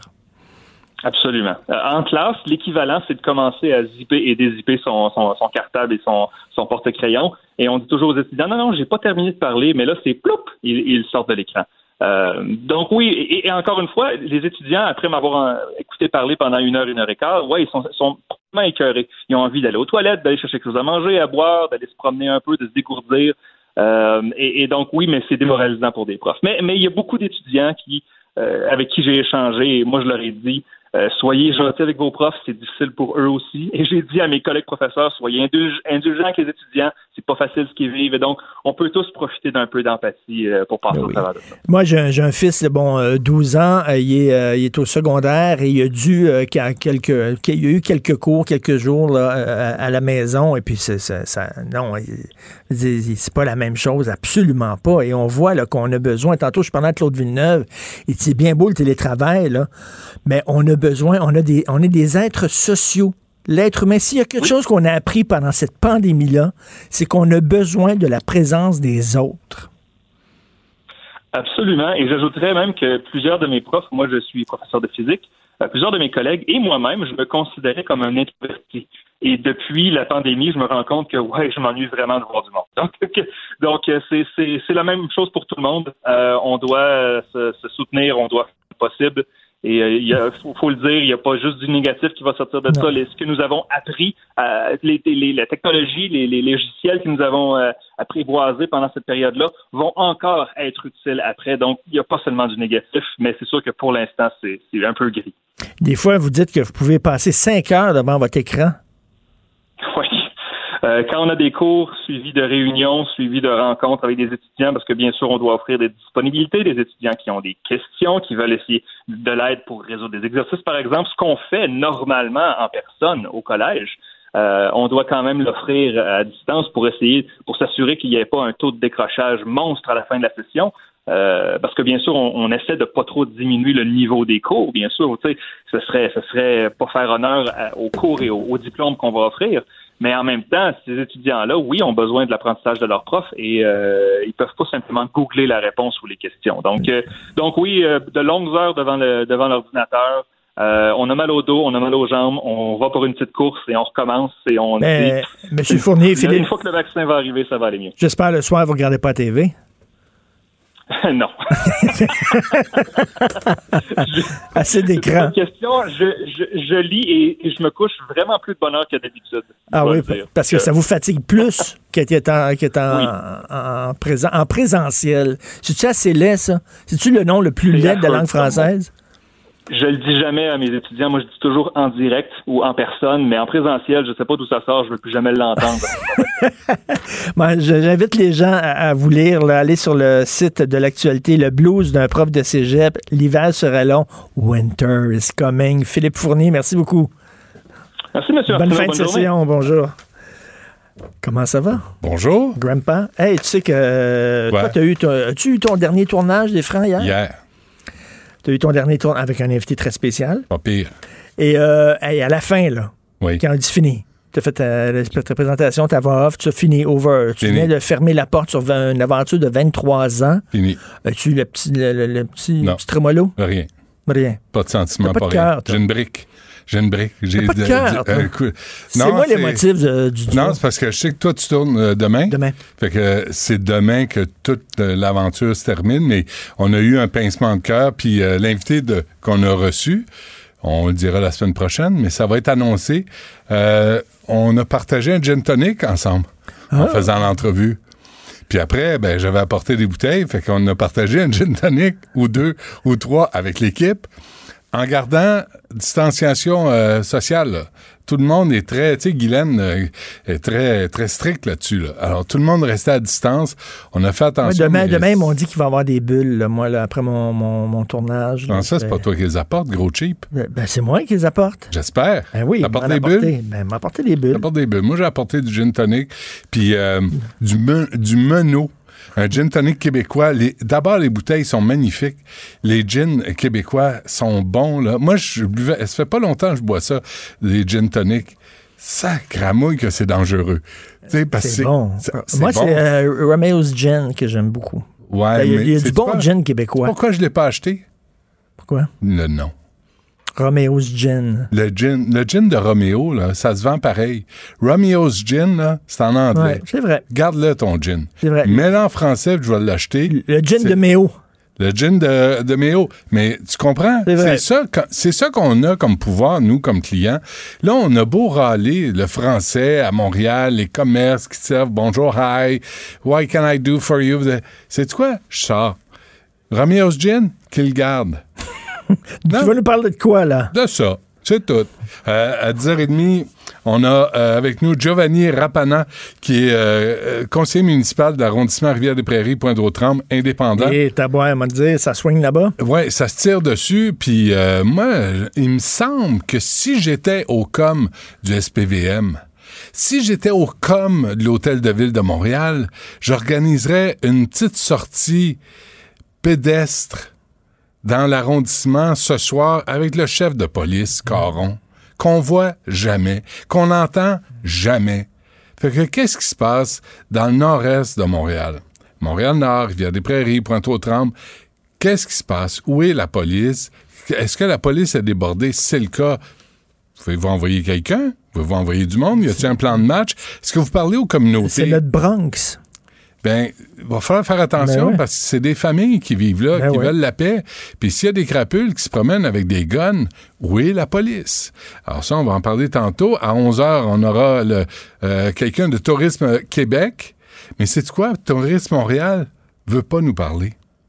Tourisme Montréal préfère attendre, je sais pas quoi, la fin de la pandémie pour nous dire c'est quoi la situation du tourisme à Montréal. Tourisme Québec, il y a des initiatives, on se brasse, on se grouille, on propose des affaires. Montréal, euh, va vous parler. Et à midi, le président du Conseil du Trésor, Jean-Yves Duclos, avec nous au fédéral pour la mise à jour économique d'hier présentée par le gouvernement Trudeau. Écoute, il y en a des zéros là-dedans. Eh boy, il y a des zéros, ça compte vite. Puis, euh, puis vraiment, tu sais, on peut bien. Moi, là, Justin Trudeau, c'est pas mon préféré. Mais il faut comprendre que le Canada fait partie de tous les pays en Occident, sur la planète, pognés avec la COVID. Puis, euh, puis tu sais, les restaurateurs, tu leur as déjà parlé, Oui. ils disent le fédéral sont, est venu à notre escousse. On serait dans la rue si le fédéral n'avait pas été là. Le provincial, c'est long. On nous le promet, on nous dit que ça s'en vient, le chèque est dans le mal, mais il n'y a pas de facteur. En tout cas, mes filles ont bien aimé le PCU. Oh, qui était contente. On j'en ai parlé à M. Duclos. Je l'ai enregistré ce matin l'entrevue. J'ai j'ai parlé de la PCU puis l'effet boomerang de Ben ça oui. face aux employeurs qui cherchaient du monde. Qu'est-ce que tu veux? Tu poses des questions, ça veut pas dire que tu vas avoir des réponses. On va écouter tout ça gratuitement. Merci à. Hugo Veilleux à la on recherche. Maude Boutet, merci beaucoup. Achille Moinet à la réalisation et à la console. Quand Hugo Veilleux va sortir de chez lui, là, ses vêtements seront plus à la mode. Ils l'ont jamais été, là, mais vraiment, là, on le reconnaîtra pas. C'est comme Van, Van We- Winkle, We- euh, le- Rip Van Winkle. Oui, c'est ça. Qui, qui avait dormi Rip Van 150 ans. Qui avait dormi 150 Et- ans au, au pied d'un arbre. Te, te souviens-tu, Hibernatus, le film avec euh, Louis de Funès? Il est congelé, puis il décongèle comme... Il arrive, il arrive à une époque qu'il connaît pas, ce qui va arriver à Hugo Veilleux. il va écouter du grunge, puis il va nous faire entendre ça. Il dit, Hey, c'est de la musique grunge. Nirvana, c'est bon, hein, ça C'est vient de bon. sortir. on t'écoute et nous autres, on se reparle demain 8 h. Passez une excellente journée. Cube Radio.